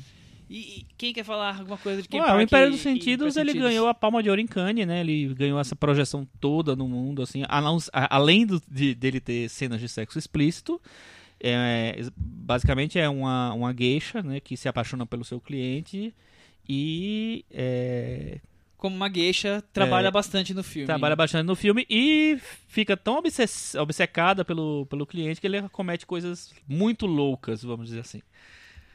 E é isso, assim. E aí, aí- eu, acho, eu acho bem interessante porque foi o primeiro, eu acho, filme mainstream, assim, mainstream no sentido do, do cinema de arte mesmo, mas, assim, a ter cenas de sexo explícito, né? Foi, eu acho que foi o, o- o primeiro filme que Pelo menos o que teve maior que projeção na isso. época, né? É. E de uma maneira mais, mais pra o, o- o seio da família, né? e eu, eu particularmente, eu, faz, também faz bastante, bastante tempo que eu não, ve, não vejo o filme, mas o, o cinema do Nagisa Oshima eu acho muito bom. É, ele é um dos grandes nomes da novela vaga japonesa. E eu acho que assim, fazer o, o, o Império dos Sentidos combina com o que ele tem, é, tinha feito antes, até então. Então foi uma, acho que foi um- É, uma E experiência o filme que tem, tem, a ver cenas com a... e mais cenas de, de- da exploração do sexo, assim, inúmeras, né? Assim, assim, Sim. é, não stop. Ele não tem vergonha nenhuma de mostrar Uhum. todos os detalhes possíveis. Já o filme do Ken Park é um Também filme não sobre... vergonha de mostrar não, nem um os detalhes. pouco. Mas eu achei bom ter esses dois filmes nas menções honrosas, porque eu acho que são opostos na maneira como en- encaram o sexo, né? Império dos Sentidos é muito mais tenso e mostra esse lado um pouco de perversão e de culpa. O Ken Park é o A contrário. perversão que os protagonistas não tem. É, e o Ken Park é o sexo do cotidiano, eu acho. Filmado de um jeito tão franco que é chocante pro público. Tanto que o filme foi proibido nos Estados Unidos, ele não pôde exibir lá. É, Porque o, o Larry Clark filma esse cotidiano de personagens jovens, né? Saindo da adolescência, é, pobres, na maior parte da- das, das vezes, sem emprego. Então eles passam as tardes andando de skate e muitas vezes se relacionando entre eles, porque é assim que funciona a vida, né? Não é de outro jeito. E ele filma exatamente o que acontece com essas pessoas. E para esses personagens, o sexo é uma válvula de escape e um momento de felicidade dentro daquele cotidiano. A cena final do Ken Park é chocante porque eu acho que nunca o sexo foi filmado de um jeito tão. como se fosse film, o retrato do paraíso para aqueles personagens, né? Então imagino que ia colocar isso num filme com cenas quase É, explícitas e- entre adolescentes. E, e o né? filme tem vários personagens adolescentes que ele vai desenvolvendo, né? Tem a, a família mais religiosa, tem a família que, que a mãe se relaciona com o adolescente, tem diferentes personagens. Tem personagem que dá do meu título, né, que, que tem uma história um pouco mais trágica, e ele me faz, ele para mim ele conecta muito com o elefante e com o Paranoid Park, ele flutua num universo É. ali. Aliás, eu vi no mesmo festival do Rio que passou o Elefante. Eu acho um pouco diferente porque eu noto no, no Larry Clark uma intenção simplesmente de mostrar o cotidiano Ah, daquele não, sem personagem. dúvida. Ele Eu tá digo- muito junto ali digo o universo dos personagens. universo. Ele pega o mesmo, mesmo universo de personagens. Eu vou e ali me de jogar da varanda, diferente. volto já, tá? Comparar com ele, quem par com elefante, Michel. O Chico não Ah, gosta não. de, de Larry Clark, mas eu não tô comparando os filmes, tô comparando o, o tipo Não, de é, universo ver, de, de, ver, de brincando. universitários ali, molecada. Não, tem a ver um pouco. E, e a, a maneira documental, como ele, como ele filma também. É, documental nem é. É aquela coisa, liga a é. câmera e parece que tá É. transcorrendo, não estão interpretando. O- eu realmente não gosto nada do Larry Clark, eu não gostei do Ken Park quando vi, mas assim, o, o Thiago falou tão apaixonadamente do filme deu eu dei vontade vontade de ver, né? Vou Não, rever. reveja, eu revi e passei a gostar mais. Da primeira vez que eu vi, também achei que ele explorava muito aqueles Nossa. personagens, mas depois eu percebi que ele tá muito integrado. Aliás, o, o filme mais recente dele, O Cheiro da Gente, ele interpreta um personagem no filme e ele se expõe mais que qualquer outro personagem que tá em cena. Então você consegue entender bem o que é o Larry Clark. Ele não tá querendo explorar aquele, aqueles, os corpos daqueles, daquelas pessoas. Ele faz parte daquilo também. Ele acredita no que ele tá Acredita, filmando. Mas né? bora pro top 5, que a gente nem começou o top 5 ainda. Exatamente. Top 5. O quinto colocado, filme polêmico. Ih, aí ó, o Thiago vai Ih, falar. é o Chico. Os Esse dois, é o os Chico. dois votaram e estão fugindo da raia. Agora vão ter que explicar o que tá fazendo aqui. O último tango em Paris de Bernardo Bertolucci. Ai, meu Deus do céu. A varanda Eu vai acho que basicamente ele tá lá porque ele é um filme sobre sexo. Ele é um filme sobre uma relação sexual obsessiva. É uma relação É. parecida com o Lua de Fel que a gente comentou agora há pouco. Exatamente. E, é, e tá lá porque o Marlon Brando é o, o ator mais gato do mundo. Então, pô, é, tinha que ter um Marlon Brando aí nessa lista. É... 50 tons de margarina. Coisa assim. É, e é, e- e é um filme que, que recentemente ele voltou a, a baila, vamos dizer assim, né? Tá, Porque- tá na, na crista da onda o assunto. É, porque surgiu a- a- essa, essa história de que a Maria Schneider, de que o, o Bertolucci fala, é, assumiu, né, que na verdade teve um- uma, alguma coisa ali, não sei até que ponto, que não foi consensual na cena mais famosa do filme. Mas eu acho que o, que o filme, e, e, assim, aí vir- virou realmente um, um problema, uma, uma grande, uma grande discussão, porque na cena mais famosa do filme, mais importante, a atriz não teria é, não, Sido não informada. do, do que ia acontecer. É, obviamente ninguém na varanda concorda com, né, com, Com essas escolhas. essa assim, escolha. Exatamente. Mas eu acho que além disso, o, a- tirando essa cena do filme, que eu acho que. Vamos Mas a assim, gente tá aqui pra pensar, olhar pro É, filme, né? A gente não exatamente. pode deixar Eu de lado o que aconteceu eu acho além, que mas o tem que falar filme do filme. mais do que muitos outros, ele lida muito bem, ele trata muito bem de uma relação sexual, eh, amorosa, sexual, eh, intensa. E eu acho que ele, por, por todos os méritos dele, eu acho que ele merece ser citado, sim. Eu acho que tem, ele, ele cabe nessa lista, entendeu? E eu, acho que o Bertolucci ele é um dos diretores que ele que usam o sexo como uma parte muito importante da narrativa. Aquela é uma cena que é importante, não é simplesmente Uhum. uma cena dispensável que poderia filmar de outra maneira, assim. Tire essa cena de sexo e coloque numa narração em off. Não, aquela cena é tão forte nesse filme que muda a maneira como você encara aqueles personagens, dá uma camada a mais no, na, no, no na psique dos personagens. Então, é importante. Quando se fala em sexo no cinema, é importante falar nesse filme. Uhum. É super questionável a maneira como ele foi feito. É óbvio, como o Chico disse, a gente não concorda. Mas a maneira como esse filme mudou um pouco como o sexo era visto e filmado é inegável. Eu acho Não, que concordo, Não tem como, é- como é- questionar também, né? Muito antes dessa polêmica surgir, que é bem recente, eu passei anos e anos e anos ouvindo falar do filme, do filme, do filme. Sinceramente, eu não gosto desse filme e nem do outro filme do Bertolucci, Os Sonhadores, que tem o sexo como uma figura presente. Tem Não vários, né? O É, assédio também. Talvez tem. tenha até mais, que eu não vou. Lembrando aqui, mas eu lembrei de cair os dois.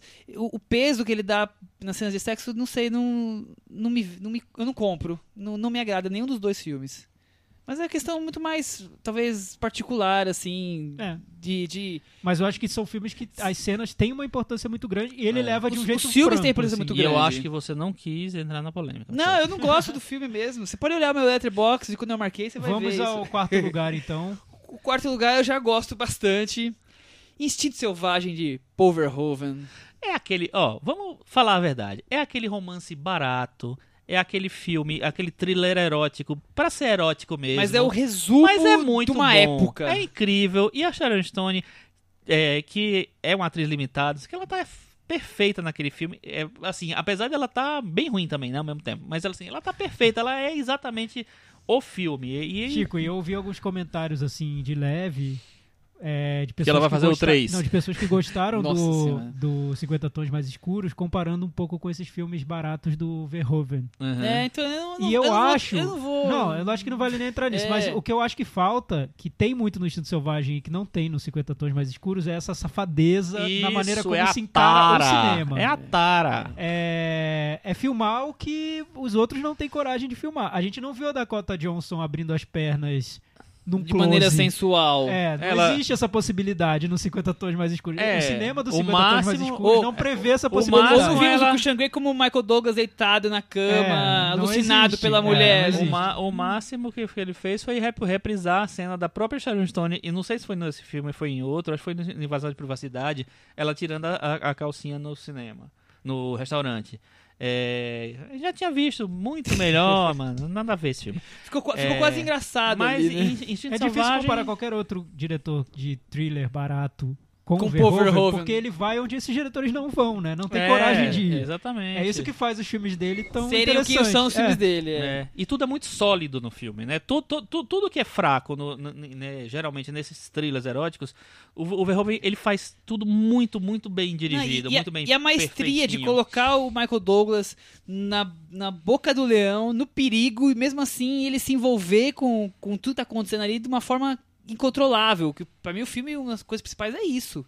É, a, a É, o mulher fi- o, filme dá a dimensão do, da tara, do, do- da tensão sexual que vive aquele que você, personagem. você né? põe você a sua, consegue a sua vida em entender- risco, é, sabendo que tá em entender, é. risco. É. Você consegue entender Sharon, o que ele tá né, passando. Exatamente. Então acho que esse é o, é o grande trunfo aí do Instinto Selvagem. Number 3. Number 3, a gente já comentou rapidamente aqui. Crash, Estranhos Prazeres, de David Cronenberg. É, tava lá totalmente no... perturbador. É, totalmente. Eu li o livro do, do Ballard é, e é impressionante como o Cronenberg, ao mesmo tempo, foge do livro pra intensificar essa sensação que o livro passa de é, sexo entre robôs, né, é, na verdade. É repugnante. Sexo entre né? androides, É né, repugnante. quase. pra quem não, não conhece, é, são fãs de acidentes de carro. E Na verdade, pessoas tara, que sentem, é, sentem prazer no sexo após acidentes é, ou durante nas cicatrizes acidentes, e tudo mais. Então, é, né? É, imaginem- sexo e violência. É, que essas duas coisas misturadas, muita, é. e, e muita... é, você falou que ela era... Como é que você falou? Você classificou a... é, como é? Sexo com culpa. Sexo É. com muita culpa. Não, mas eu nem sei se é com culpa. Eu é não sei tão que é com mecânico culpa, que não. parece que aqueles personagens perderam a alma, assim, que são repetem aquelas. é, Não. Eles são carro, é, é meio homem-máquina. Então, homem- fora de controle. Então, eu acho isso tão fascinante, eu acho É, fascinante aquela cena isso. Lava Rápido é, assim, É. in- incrível. Segundo colocado, aí já vamos para um outro tom de filme. Acho que é até interessante como ficou Pra rica essa Outro lista. tom de cinza? Outro tom de outra cor. viu? Ah, tá. A Bela da Tarde, do nosso querido Luiz Buñuel. Até Ah, outro- porque outro Catherine, Hep- ah, É. Ca- Ca- É, Catherine Catherine Deneuve Deneuve. não poderia faltar nessa lista, né? E Outro filme que, como o último tango, quebrou vários Tabus, tabus do é. cinema, né? Na maneira de mostrar o sexo e a representação de uma personagem feminina É. também. E, É. e- e o escândalo que é essa personagem rica, frígida, que não se envolve com o marido e se encontra sexualmente numa Fazendo casa, é, amorzinho gostoso. prostituição É. na- às tardes, né? É. Quer dizer, rica tem de tudo e, e vai encontrar a sua satisfação La Belle de Jour. La Belle de Ju, quer dizer, um show de Caterine, que acho que ela ficou, explodiu com esse filme, né? Não, ela tinha explodido com Guarda-Chuvas É. de Amor. É igual a com Show de Amor antes, eu achava é. que o Bela Tarde era Mas é antes. aquela mesma época, é a, é a grande época dela, né? A grande época dela como atriz. E o grande campeão é um diretor que não podia faltar. Até achei estranho que não, não entrou aqui nas conversas ainda, mas finalmente ele tá aqui. Pedro Almodóvar, com carne Ele trêmula. ficou em primeiro? Primeiro lugar, Nossa, eu não Thiago sabia. Faria. É o meu primeiro lugar também. Por isso que eu olhei pra você, pra você puxar o É assunto. engraçado que a grande cena de sexo do filme é o próprio cartaz, do, é o pôster do filme, né? Aquela Ela cena- tá no pôster. Aquela cena é maravilhosa. É, o, o, eu a acho plasticidade que... daquela cena é assim uma coisa incrível. Eu- Porque parece que as, as cores, as tintas, isso na verdade são dois corpos, né? Quer dizer, um balé. Mas acho que resume muito como o Almodóvar sempre filmou o sexo, né? Que é de uma maneira muito livre e, e sem tanto esse peso da culpa, mesmo nos filmes em que tem, são filmes que precisam desse peso, é, ele nunca dá esse tom muito carregado, as cenas de sexo. Elas sempre carregam um pouco. se- sempre carregam no prazer, na liberdade Ela dos personagens. é, é uma sequência natural da vida, Sim, né, sim. ele, assim. E ele realmente, ele filmou a vida inteira eh, antes desse filme, depois desse filme, Sexo. É, ele realmente, como o Michel falou, ele filma muito bem. Esse filme eu acho incrível. Eu, é o meu favorito filme do Almodóvar. É o meu favorito também. É, eu acho ele é um, um filme perfeito, um filme, sabe, que ele consegue é, materializar o desejo dos personagens. Materializar não só nas cenas de sexo, assim, mas em, em tudo. Eu lembro que tem uma cena que eu acho ma- maravilhosa no filme, que é quando o, o Javier Bardem passa pela, pela personagem principal, que eu esqueci o nome da atriz. E assim, e o olhar dele voltando meio em câmera lenta, assim, pra ver ela, ela passa pra olhar de novo direito aquela, aquela mulher, puta, é sensacional. É, e eu. Na, naquela aquela cena me ganhou já no filme. Já tava. É. Já tava jogo ganho. Dá o troféu que já ganhou. é E isso. aí eu acho assim, e é, é- é da grande fase do Moldova, né, que é o, o- melhor grande- momento da do- carreira dos dele, momentos da, da carreira dele. Acho que você falou bem, Chico. Ele filma o Desejo. É. Tanto é que a produtora dele chama Eu El Desejo. Deseo. Então, é isso. Ele já sabe qual é o forte dele, né? É, a- é a lei do desejo do Almodóvar. Que aí já é um outro filme. Também tarado, também gostoso. É, esse foi o nosso top 5. É, acho que por enquanto tá bom de sexo. Tá bom, né? Vamos partir pra um assunto. Foi bom pra mais- vocês? Comentem lá no cantinho do ouvinte. Ah, muito bem. sabia que ia ter É, esse troca-troca, você- ou trocadilho. É, então, é um universo, tem N filmes, né? A gente, aliás, nós não falamos muito sobre filmes brasileiros aqui na lista, o Ailton O Ailton comentou. trouxe O alguns. Ailton É, veio mais. Mas tem N filmes É, que, pornô chanchada, e mesmo não chanchada, o E cinema ca- brasileiro dos anos 80, É, Boca do o cinema Lixo. Marca, marca as pessoas de maneiras diferentes. Então, lá no nosso blog cinemanavaranda.com, deixem comentários. Qual filme de sexo marcou a vida de vocês, escandalizou, é, ou fez com que vocês mudassem a maneira de ver o cinema, ver o sexo no cinema. Ou você ficou muito doidão ou assistindo. você- não sei o que você fez depois do filme. Também não vou me entrar Ou durante o filme. ou- quer dizer, É, desculpa. A pergunta é, será que o Marlon dormiu nessa conversa? É, Acho que sei. dormiu. Que Bom, dormiu. deixa pra lá, né, Marlon? É, vamos falar de Tony Erdman. Vamos falar de coisa boa? Vamos falar de... Todo filme que o Thiago gosta, ele puxa essa frase, você já reparou? É o Thiago, né? Defendendo a sardinha dele. É, enfim. Tony Erdman, Thiago, é o filme do ano, 2016. Shell, Filme que, olha, que os críticos amaram, alguns, algumas pessoas nem tanto. Tá. Como diria Herbert Viana, acima das palavras. Enfim, não- pra mim é muito. tá muito. É, é um, é um filme que eu adoro. Revi, revi ontem. Tinha visto pela primeira vez no Festival do Rio. Uma sessão que pra mim foi memorável. É, quando terminou a sessão, eu pensei, pô. Que filme bom. Todos que estão na sessão concordam comigo, né? Descobri que não, Só que, que muita não. gente não gosta do filme, muita gente não achou engraçado, não se emocionou, ou acha que o filme não faz sentido, ou acha que é muito longo. Enfim, é um filme que, como bem definiu a, a Lê, que viu o filme comigo ontem, é um filme muito diferente, muito estranho, né? Muito fora Quem dos é padrões. essa lei de quem você fala Sempre tanto? vê os filmes comigo, Ah. né? É, é a nossa Tá ombudsman. sempre vendo lá os filmes comigo. Ela ontem viu Tony Erdman comigo e disse que é- definiu muito bem como um filme que foge de padrões e que provoca essa estranheza, que é proposital. Por quê? É um filme sobre a relação entre o pai e uma filha. A filha é uma personagem super adaptada aos tempos de hoje, uma executiva fria e calculista que cria estratégias empresariais até para demitir pessoas e está lá super focada, centrada no, no trabalho dela. E o pai é um cara que vem de uma outra época, que pensa a vida de outra maneira, que gosta de fazer piada, Que leva a vida de leva a vida de um maneira. jeito totalmente É diferente um da choque filha. cultural, assim. E o filme carrega esse choque na própria forma dele. Se fosse um filme muito certinho, de uma hora e meia, muito quadradinho, talvez seria um filme mais do lado da filha do que do pai. Acho que o filme tá muito mais do lado do pai do que da filha. Não é à toa que ele chama Tony Erdman, né, Michel? Que é. Que Temos é a o- sinopse? Temos a sinopse. Vamos Que é o personagem que o, o- o ator principal inventa, né? Na verdade, ele não é. a- o nome dele não é aquele. Acho que não vou mais né? ler sinopse, que o Chico já terminou de resumir. Ah, desculpa, eu não sabia que ia ser sua sinopse essa. o que o Thiago falou e o Chico falou, acho que as pessoas já sabem a Vai, sinopse. sinopse, Michel. Aí fico doído. Vai, triste, vai, não fica triste. Decepcionado com o último encontro relâmpago com a filha, Sandra Huller. Pô, ah, Chico, tá. Peraí. Viu? Mas aí Pô, podia ser o, Chico. marido, o, o pai. Vai, tudo bem. O pai viaja a Bucareste. Peter Simonschek. Grande Muito ator, bem, grande o romeno do, do Chico tá afiadíssimo. Maravilhoso, injustiçado em todos os prêmios esse ano. Não, ele ganhou o European Film Awards. Ah, Eles dois. que bom. E- Aliás, fi- ganhou tudo ganhou no European tudo. Film filme, Awards. diretor, a roteiro, ator e atriz. Cinco prêmios. O pai viaja a Bucareste e se intromete na vida da filha de forma impiedosa, tanto dos negócios como na vida particular, causando um verdadeiro caos na workaholic inabalável ao assumir o personagem fictício, o entrão chamado Tony Erdman. Sim. Um entrão é ótimo. E aí, gente, é um filme sobre sobre relação pai e filha, mas é um filme também sobre essa vida workaholic que muita gente leva, que esquece de tudo, do mundo, da família, da e só vive pro trabalho. Ou é um filme também sobre um pai desesperado pela atenção da filha, mesmo que ele tenha uma força desmedida. Ou um filme sobre duas gerações em conflito, talvez. Dá pra interpretar de, De de várias maneiras, formas. né? Apesar de ser uma ideia tão simples, eu acho. Não à toa ele vai ganhar um, um remake hollywoodiano com Jack Nicholson e Kristen Wiig. É, é interessante a É gente uma ideia é, simples. trazer que essa semana que foi divulgado isso, quer dizer, tá bem na crista da onda, o filme E o engraçado é que quando, te- quando eu terminei de ver o filme, eu falei, pô, imagina uma versão hollywoodiana com Gwyneth Paltrow. e- Porque é uma ideia muito simples, né? É meio irresistível você fazer esse filme sobre um pai que gosta de fazer pegadinhas, usar um dente falso pra provocar humor nas pessoas, se encontrando com uma filha que é super séria, centrada, focada e que não quer mudar aquela vida que tá levando ela pro quase para um colapso nervoso sem que ela perceba, né, na verdade.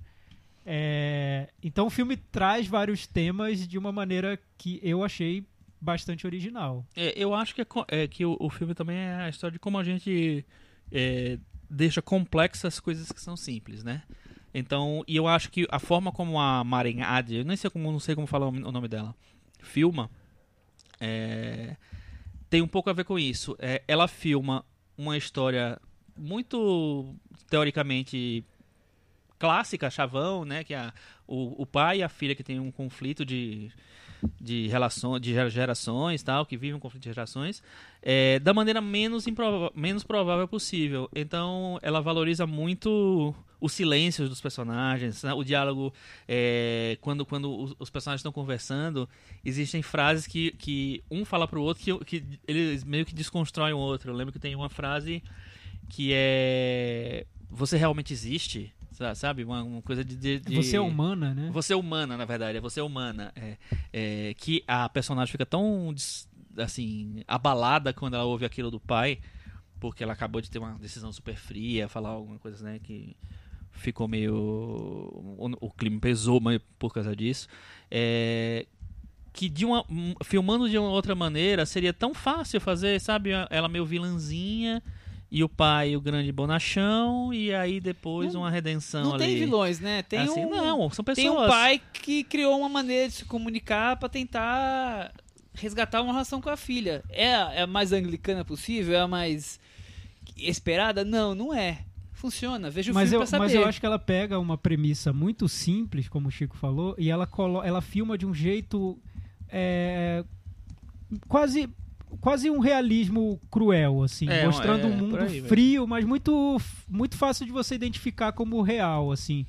É muito simples hoje você ver personagens como a personagem principal do filme. Só você sair na rua você vai ver várias, assim, que é a pessoa que é, embarca de cabeça nesse mundo corporativo e que é individualista, é você perseguindo o seu sucesso, o sucesso na sua carreira. A família fica muito em segundo plano. Se sua mãe te visitar no trabalho, possivelmente você vai ter a reação que ela teve quando chegou o Tony Erdman, o personagem do pai. A reação de, meu Deus, o que você está fazendo aqui nesse ambiente que é meu? E que você não tem mais nada a ver com isso. Essa é minha carreira, essa é minha vida. Tá invadindo. Esse é o sucesso. Esse é o ideal de sucesso hoje, né? Então ela leva essa premissa muito simples da relação de pai e filho para um mundo de hoje. E é super cruel como ela filma o mundo da personagem. Cruel, não sei. É, é, Não, é é- meio é realista. cruel. É assim. cruel, mas eu É, conheço porque uma é duro. dezena de pessoas Porque ela assim. podia ter feito essa personagem como uma vítima, mas na verdade ela é, ela faz tão parte daquele esquema de coisas e como ela age atrás do sucesso dela é é uma maneira bruta, né? A maneira como ela se relaciona com os colegas de trabalho, como ela usa até o sexo para promover ali um, um, a ascensão profissional. é, as reuniões, os encontros com amigas que na verdade são concorrentes e que estão ali disputando o espaço com ela. É tudo muito frio, né? Nessa relação de trabalho. E esse pai chega nesse, nesse cotidiano dela tanto como uma figura que vem desestruturar tudo, fazer ela pensar no que ela vive, Um furacão, né? como uma figura totalmente deslocada nesse universo, né? O pai é, é engraçado porque da primeira vez que eu vi o filme, eu notei muito mais o pai desestruturando a filha e do que a filha desestruturando o pai. E na segunda vez que eu vi o filme, eu noto que a filha desestrutura o pai também.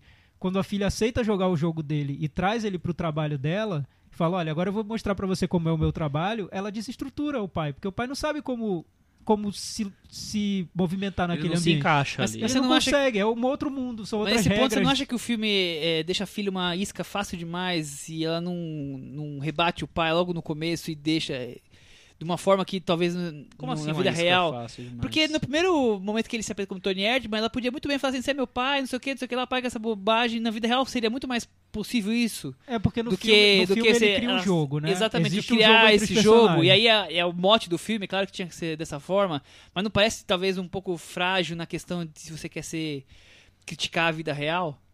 Eu não, porque eu, eu, acho que. Eu não não acho. Eu acho que ela, ela é uma mulher que ela, ela. Como o Thiago falou, ela tem essa, essa- o trabalho, a vida, a vida profissional dela tão em primeiro plano, é tão, é tão mais importante pra ela que tudo que possa parecer uma ameaça pra isso é uma coisa que tem que ser evitada, ela não tem que ser é, destruída, ela tem que ser assim, você não- pode é, nem chegar perto. Então, quando o pai se apresenta como Tony Erdman, ele é uma ameaça, é, ele- ela chega, eu, eu não vou me expor e, e- e dizer pra todo mundo, esse aqui é o meu pai, ele tá brincando, não sei o que lá, porque aquilo ali pra ela é, tipo assim, é ir pra, pra uma pal- palmatória, sabe, pra, pro chicote, assim. Ela, ela dá o braço a torcer. E ao mesmo tempo, Chico, tem isso que eu, que eu vi também no filme e tem a relação dela super complicada com o pai. Ela não pode simplesmente mandar o pai embora. Exatamente. Não é isso, ela é a filha e tem uma É. relação familiar estabelecida. No início do filme, eles estão numa reunião familiar.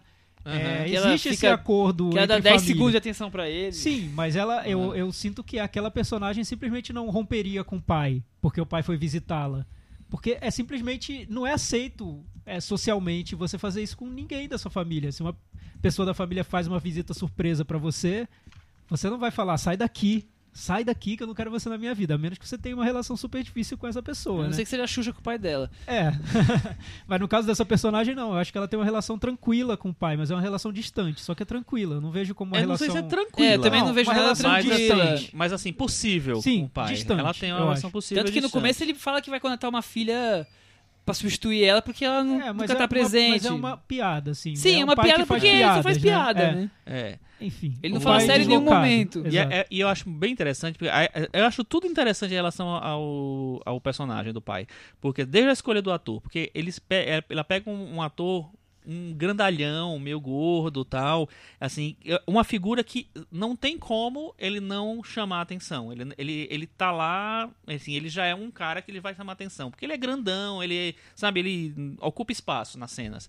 Então, é, e aí, a- é, é, transformar esse cara num cara bonachão, um cara que se diverte fazendo umas piadas completamente sem graça às vezes. Aquele- tipo, aquele aquela- é, a primeira cena dela. é A, a primeira usa. cena de- dele, eu acho que define completamente o personagem.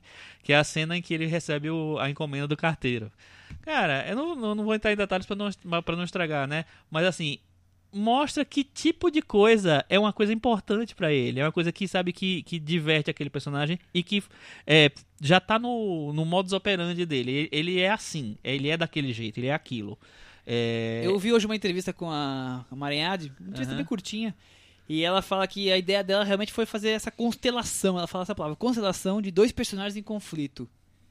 É, ela, E é isso, ela diz né? também que, que ela se inspirou no Andy Kaufman, né? Que era um humorista de provocação. Do, até tem um filme dele que o Jim Carrey interpreta, O Mundo de Andy. é. E ele, e ele era um humorista de provo do constrangimento, do humor, o humor do palhaço deslocado no mundo em que ele vive. É exatamente o que é o Tony Erdman, né? O personagem criado pelo pai da, da, da executiva lá no filme. É, então o humor todo do filme, por isso que eu noto, várias pessoas dizem, nossa, eu não consegui rir nada no filme, porque ele é um humor que se aproxima muito mais desse dessa graça meio britânica de um The Office, por exemplo, que é o humor do constrangimento de ver aquele personagem numa situação inadequada. Então, O personagem tenta fazer uma piada, ninguém ri e todos se entreolham assim, meu Deus, o que ele tá Quem é essa pessoa? O que ele tá fazendo aqui? Que sem graça, que horrível.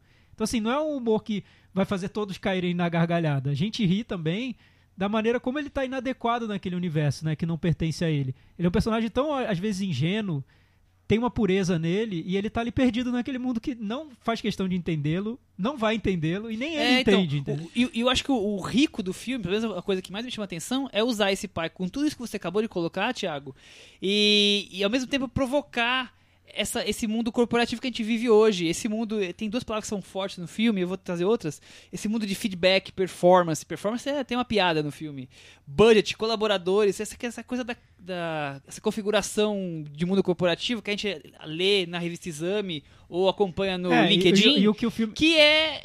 E ele é o oposto. E, e o, que o e filme ela faz é de, de, de irônico, que, é, que eu acho bem interessante também, é que esse mundo corporativo está sempre cobrando das pessoas mais espontaneidade, ideias criativas, ideias novas, só que não quer, na verdade, é- não quer essas ideias É muito novas. quadradão pra deixar fazer Porque isso acontecer. quando aparecem as ideias realmente ousadas, choque, são né? chocantes, né? É, eu acho que não é que não queira, é não sabe lidar É, com essas não sabe ideias, não lidar, sabe exata- como exatamente. processar. É, o que, o que viria daí, né? Co- como fazer para que essas Eu, ideias... eu queria fazer uma pergunta pra vocês, que na verdade é uma pergunta que o, o Scott, do New York Times, escreveu na crítica dele, deixou essa pergunta no ar, e eu achei legal trazer pra cá.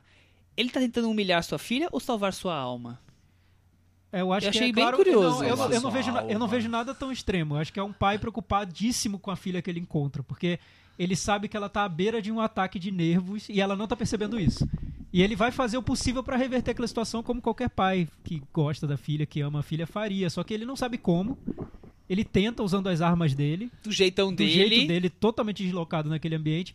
Mas é uma, é uma intenção nobre do personagem, que é, É. salvar a filha, mostrar pra filha que ela tá infeliz. E uma É coisa que é simples, eu acho. interessante no personagem também é que a gente não, cons- não- a, a partir do momento que começa o filme, você não sabe exatamente como foi construída a relação entre os dois, né? Que é uma relação difícil, distante e tal. É, então você não, não- você não consegue pesar direito o que foi que fez ela se afastar dele. Foi só o perfil dela que era diferente, ela, ela era uma pessoa mais séria e, e o pai era mais sei lá, brincalhão, ou, ou ele era um cara ausente mesmo, que dava menos atenção pra filha, talvez, e aí agora ele tenta se, É, fica, se fica no ar redimir, isso, talvez. sim, sim. É, e a- isso é interessante que é a construção do personagem. A- a- voltando só pra um pouquinho à história do humor, o humor alemão, ele é muito difícil pra quem não é alemão. Assim, eu sempre tive uma dificuldade muito grande com comédias alemãs, e tem bastante, assim, e, e algumas chegam até a ser lançadas no Brasil. É, eu, eu prefiro até quando os filmes são mais sérios ale- alemães, porque eu não consigo embarcar nesse humor. E no Tony, Tony Erdmann eu achei diferente, porque a maneira como o filme. Ele, ele não, não quer que você ria das piadas. Ele quer que você meio que se envolva com a- nas situações que ele apresenta. É, ele quer trazer E você é- pro incômodo daí daquela situação que ele Exatamente. cria. E assim, e é por isso que eu acho que a, a, a diretora ela tem essa, essa direção, como a gente já falou, bem naturalista, bem quase às vezes meio documental, de acompanhar o timing da vida real. Então tem cenas que são, sabe, é, que, que talvez numa, numa, num- numa versão hollywoodiana ela tenha tipo um minuto e ela tem tipo quatro ou cinco porque tem os espaços entre as coisas, tem a, sabe, tem a, o, o tempo diferente da É, e é curioso, coisas. que muita gente reclama da duração do filme, o filme tem 2 horas e 40, e no Facebook, eu, lendo comentários sobre o filme, lendo ali em, em dor, assim, quase morrendo de dor de barriga, porque cada comentário negativo me machuca mesmo. Eu acho que eu tô sofrendo tanto quanto os, os integrantes da equipe do filme, é um perigo. Acho que eles já estão tranquilos lá, curtindo os prêmios e, E eu aqui você tá sofrendo. aí sofrendo ainda. É, enfim. Mas tem comentários sobre a duração do filme que até uma pessoa que eu não sei quem, não lembro, falou assim: É, espero que a versão hollywoodiana corrija esses problemas de duração, porque o filme perde ali o ritmo no meio, então ele pode ser mais enxuto, então o remake vai corrigir. Gente, vai estragar o filme se resolver, entre aspas, esses problemas. Problemas também, entre aspas. Porque é, o que o filme. Aliás, a diretora falou sobre isso, que ela tentou várias vezes cortar o filme deixá-lo mais curto, mas ela, ela via que quando ela tentava cortar e chegava a versões menores, o filme perdia toda a complexidade dele. Toda essa construção dos personagens. Porque leva tempo para você con- construir a rotina de cada personagem, o que eles são, o que eles vão fazer, como eles se relacionam, como é esse jogo que se cria entre eles. A personagem da, da, da mulher no filme, para ela chegar àquela cena musical, que eu não vou dizer qual é, precisa levar um tempo, senão vai ser. Você não acredita. Senão você não acreditaria na possibilidade daquela cena. E muito menos na cena do clímax do filme. Você não, não conseguiria tornar aquilo crível se você não desenvolve a personagem num determinado É, tempo a, a- a específico, cena né? da festa de aniversário realmente é, ela precisa pra chegar nela, ela precisa Sim, de uma ah, é construção. óbvio. Precisa Sim, ter uma carga dramática óbvio. pra chegar É. ali, né? Quem É. faz isso muito nos Estados Unidos é o Judd Apatow. As comédias dele são muito longas. Pronto, Michel sabia que ia Então, chegar esse o momento. rei da Não, mas, comédia mas, é mas eu- falando em duração e em comédia, o Judd Apatow, as comédias são às vezes muito longas porque você nota nele uma necessidade de desenvolver aqueles personagens. E os personagens vão chegar no final a um clímax quase nonsense, mas que você compra porque ele levou muito tempo desenvolvendo aqueles personagens. Se o remake do Tony Erdman americano tiver uma hora e meia, eu duvido muito que eles consigam desenvolver os personagens da maneira como esse filme Não, desenvolve. Ah, mas, Eu mas acho que provavelmente isso- isso aí vai tirar toda a parte política que tem no filme. Também. Não, Até porque- é até porque eu imagino que eu acho, eu acho que não pra pode- você, assim, eu vejo você. É o, você, seu filme favorito do ano passado é Sierra Nevada. Eu entendo. Eu te Não, não conheço. é, mas tudo um bem. É deles. assassina, Tá, uns mas cinco. tudo bem. Tá. Mas assim, você, a parte política do filme É te saltou os olhos, sim. porque pra você é algo muito importante que você nota no filme. E eu acho que o filme tem isso. Ele é filmado na Romênia. Ele traz toda essa discussão sobre a economia desterritorializada. Europa Ocidental e Oriental. É, exato. As pessoas vindo de outros países para tentar levar questões econômicas para países que não são deles, todo mundo se sentindo deslocado nesse mundo. Isso é forte no filme. Crise. é a- mais do que isso, principalmente, e a própria diretora diz, pra ela, o principal é a construção do personagem. Então, assim, ela fala, se, não, se você não consegue construir o personagem, ninguém vai comprar o conflito que existe entre eles. E era isso que eu acho que é a prioridade no filme, nesse filme, é construir esses dois personagens. E ela leva o tempo que ela quer, que ela precisa pra que isso apareça no filme. Bem, Sim. Pra mim faz sentido. Não, pra E mim eu também, acho, faz eu todo sentido. acho Pra que um filme menor E seria eu melhor. não, eu não acho só que a- o remake americano vai, vai tirar a, ou a parte política, ou, ou a- sei lá, a, o- o- a maneira como ela construiu o filme. Eu acho que vai tirar tudo. Eu acho que esse filme é um filme que não, não era pra ser. Vai ficar só o, só o humor. É, eu, eu, eu acho que é, o- é o tipo, é, tipo, vai- vamos fazer um outro filme com a mesma premissa. Espero que seja um filme bom até, mas não vai ser Tony É, não, vai ser outra É coisa, outra coisa. completamente assim, porque esse filme ele tinha que ser construído pra chegar esse, o resultado que ele é, ele tinha que ser construído da- dessa mesma maneira, com essa mesma, esse mesmo desenho de- dos personagens, sabe, com essa, com, com todas essas complexidades que existem, E é um todos filme de hoje. Esse filme não é feito como foi feito há 10 anos atrás. Porque ele trata de questões atuais, né? é, é pra agora, né? Metavaranda? Começa comigo já? Ah, Thiago, por favor, vai. Eu dou nota 9. Nota 9. Chico Firman. Eu vou falar que a minha bom, é nota 7,5. É. Sete Eu, eu queria- meio, depois que você é o- escreve lá no blog por quê, assim. Por Que que é o 7,5? 10 do Michel, né? Basicamente é eu o 10 do Michel. Quais- o que tira Eu dou nota do 8 filme? pra ele. 8 pra ele. Com isso, a gente fica com 82 de Tony Erdmann no Metavaranda. E aí? A maior nota do ano. Ganhou de Manchester a Beira-Mar, por- te- teve 79, então tá ali, bem equilibrado Também foi uma dois. injustiça 79 pro Manchester à beira-mar, mas...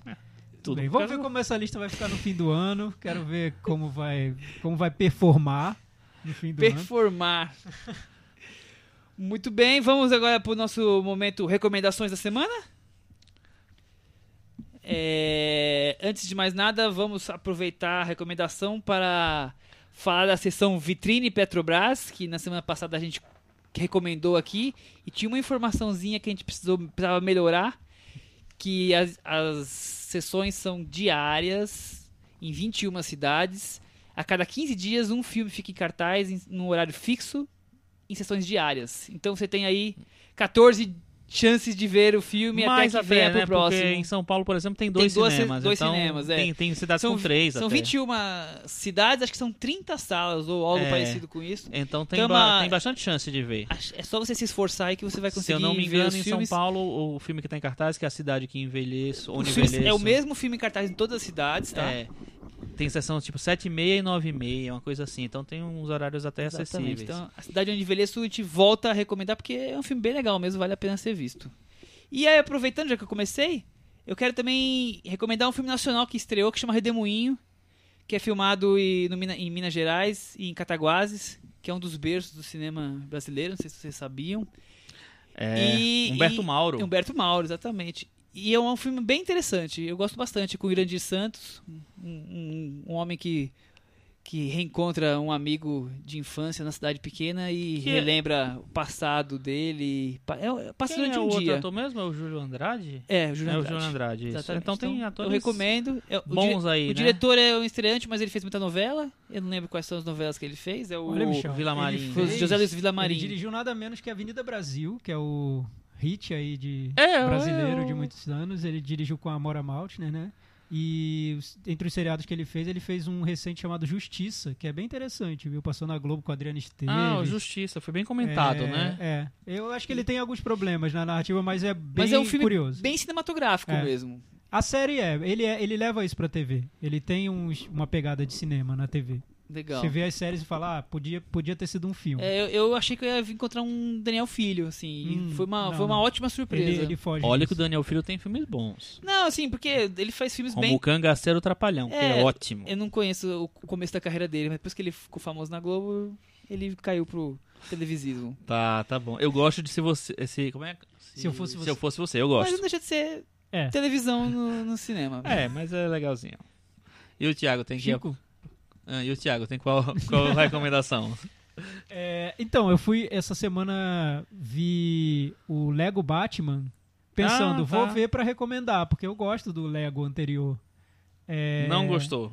Então, acho não, va- não vai dar pra recomendar. Eu acho que é um filme, apesar de ter todas aquelas gags frenéticas e engraçadas e tudo, eu achei graça do filme. Em 15 minutos ele já se esgotou e o filme dura quase duas horas, então da- a segunda metade é super cansativa. Acaba cometendo os mesmos erros dos filmes que ele quer parodiar, que são os filmes de super-heróis. As cenas de batalha são enormes, são 200 mil personagens brigando entre eles. É engraçado. A composição do Batman, aliás, abrindo esse parênteses, é a melhor composição do Batman dos cinemas. Porque finalmente você vê que o personagem é um arrogante, um chato, um mala sem alça, que, enfim, tem o ego do tamanho do mundo. E o filme leva isso com muita graça. É, vale a pena por isso, mas é um filme que tem muitos excessos ali. Mas falando em super-herói, eu acabei vendo a série que é o evento da semana, que é a Legion, exibida pelo FX, que é, vem do universo do X-Men, dirigido pelo Ben Hawley. e- Noah Hawley, ele escreve e dirige o episódio. E assim, eu vou descrever. Compararam a Stanley Kubrick, o episódio piloto. É meio que uma mistura de Stanley Kubrick. Quero ser Stanley Kubrick com um Clube da Luta, um Mr. Robot. No fim das contas, me parece como se fosse um filme de super-herói dirigido pelo Danny Boyle da época do Transporting. É mais ou menos por aí. É, o narrador também não é nada confiável, porque ele tem distúrbios mentais, sofre de distúrbios mentais, então você nunca sabe se o que, se o que ele tá narrando é verdade ou é um delírio dele. Então é um episódio bom, assim, curioso pra TV e pra esse universo de super-heróis. Eu achei muito melhor que os últimos filmes do X-Men, muito mais é, criativo. Mas eu não sei se a série vai conseguir segurar isso. Vamos acompanhar, né? Eu achei interessante essa comparação, né? O filme do Danny, como se o Danny Boyle, na época de Transporting, Exatamente. aí mexeu com a A Cris. Cris até, a Cris até olhou pra gente, tá? É. Ela, no Transporting. ela né? tá Bem dando muita aqui. bola, até olhou pra gente e falou: o quê? Eu, eu Mas olha, gosto gente, muito o episódio dessa, o episódio piloto é que eu tô aqui zoando porque eu não levo tão a sério esse, esse universo todo, mas ele foi super elogiado. Errado, é né? um, Deveria. É um dos, dos episódios piloto mais elogiados, assim, pra De mais de um ano. É, Saiu só o piloto. saiu então, só o agora. piloto. Entendi. É, eu vou, na verdade, fazer um apelo nesse momento do coisa. Gostaria muito, eu, eu acho que é a Sony, não tenho certeza qual é a distribuidora, que eles reprogramassem, porque estava na programação, saiu da programação, o filme quase 18, The Edge of Seventeen. Saiu, Chico? Não tá, ia estrear agora Sumiu? no começo Acabou? do mês, depois sumiu, não tá mais lá na lista do filme Não, B, mas não sei pelo menos. Não é hora de estrear agora, né? Não sei, mas a gente joga pra março já. Claro, claro. É, Transporting 2 também não tem data no filme B, tá no limbo. E o Fences estreando Então, depois do Oscar. é, depois do vocês estão Oscar, invadindo a minha, a minha recomendação. Desculpa, Depois continua, continua. Tá? Continua. Então, The Edge of Seventeen é um filme estrelado pela Hayley Steinfeld, que faz uma jovem no coming of age, né? Tá é, um- descobrindo sua vida, sua, sua sexualidade, sua li- ligação com o mundo e tal. Tem o Woody Harrison também muito bom no filme. Ela tá incrível no filme, grande, virou uma grande atriz essa menina. E é um filme que, muito mais do que vários outros filmes do, do momento, assim, consegue traduzir o jovem desse momento, eu acho, sabe? O jovem é um filme despudorado, desbocado, mas ao mesmo tempo sensível e, e inteligente. Pronto, podem falar. Quase 18, né, Chico? Quase Quase 18. 18. A The vai Edge of esperar 17. chegar no cinema, quando chegar... É, se chegar, Se né? Sei chegar. lá, se não se- espera lançar no, no, no vídeo sob demanda, a gente traz pra cá, Sim. talvez. Pode Eu ser. também tenho uma recomendação. O É Tudo Verdade, né, que é o festival de documentários, anunciou hoje que vai ter, vai ser a estreia, vai ter a estreia brasileira do No Intenso Agora do João Moreira Ah, que Salles, que legal. está passando em Berlim. Então eu recomendo para as pessoas verem o filme anterior dele, de 10, 10 anos atrás, Santiago. Porque, mais uma vez, ele vai revisitar material bruto nesse filme. É uma reedição de uns vídeos da China, da mãe dele e mais outros vídeos de outros países, material bruto que ele revisitou é, é na ilha de edição, com a ajuda do Eduardo Escorel e de outros montadores. Então eu já estou bem curioso para ver. É legal. Cris, como uma das maiores fãs de Santiago, é de se esperar e que ela nossa esteja curiosa. editora do programa recomendando um filme feito na mesa de edição. É um Tem filme de- com certeza. Santiago é um filme totalmente feito Imagina na o que mesa ela de vai edição, né? fazer com o nosso programa de hoje. Até com medo. Cris, Mas- não aceite as recomendações dos, dos haters de Tony Erdman. Deixe o nosso programa longo. Eu acho que o Mas- Tony Edman vai, vai passar incólume. Agora, o, o, o anterior eu acho que vai ter alguma coisa. Gente, obrigado por ficar ouvindo. A gente quer falar uma coisa? Não, só, só que eu interrompi você, a, a sua inter- a interrupção, mas assim, vale, vale lembrar. Pô, gente, lançar um filme e tá concorrendo ao Oscar depois do Oscar, ridículo, É, né? então o Brasil não, o Fences, não entendeu, o, né? Limite Entre Nós. Entendeu. lançar o Fences depois do Oscar e lançar o Moonlight na semana do Oscar. no carnaval, Sim, sei que- lá, três dias, quatro dias antes da cerimônia. É, Poxa, É, gente. Não, boa, né? eu acho Não vai dar tempo das pessoas É, respirarem o que ver, filme A gente quer tudo ver mais. os filmes, né? Sei É, lá. pois Os cinemas é. estão lotados, tá todo mundo querendo ver filme do Oscar. Fica o nosso apelo aí. E, é, com, e- e com, com tanto filme caindo na internet, assim, eu não sei por que, que as distribuidoras realmente não, não a- a- avançam nisso, assim. Fica deixando Sabe? a pessoa ter mais apetite de acabar vendo os filmes Ah, sem ser no cinema, né? E muita gente já tá vendo, viu? muita então, vocês, gente. por favor, adiantem essas estreias próxima vez. Obrigado. Até semana que vem. Tchau. Tchau.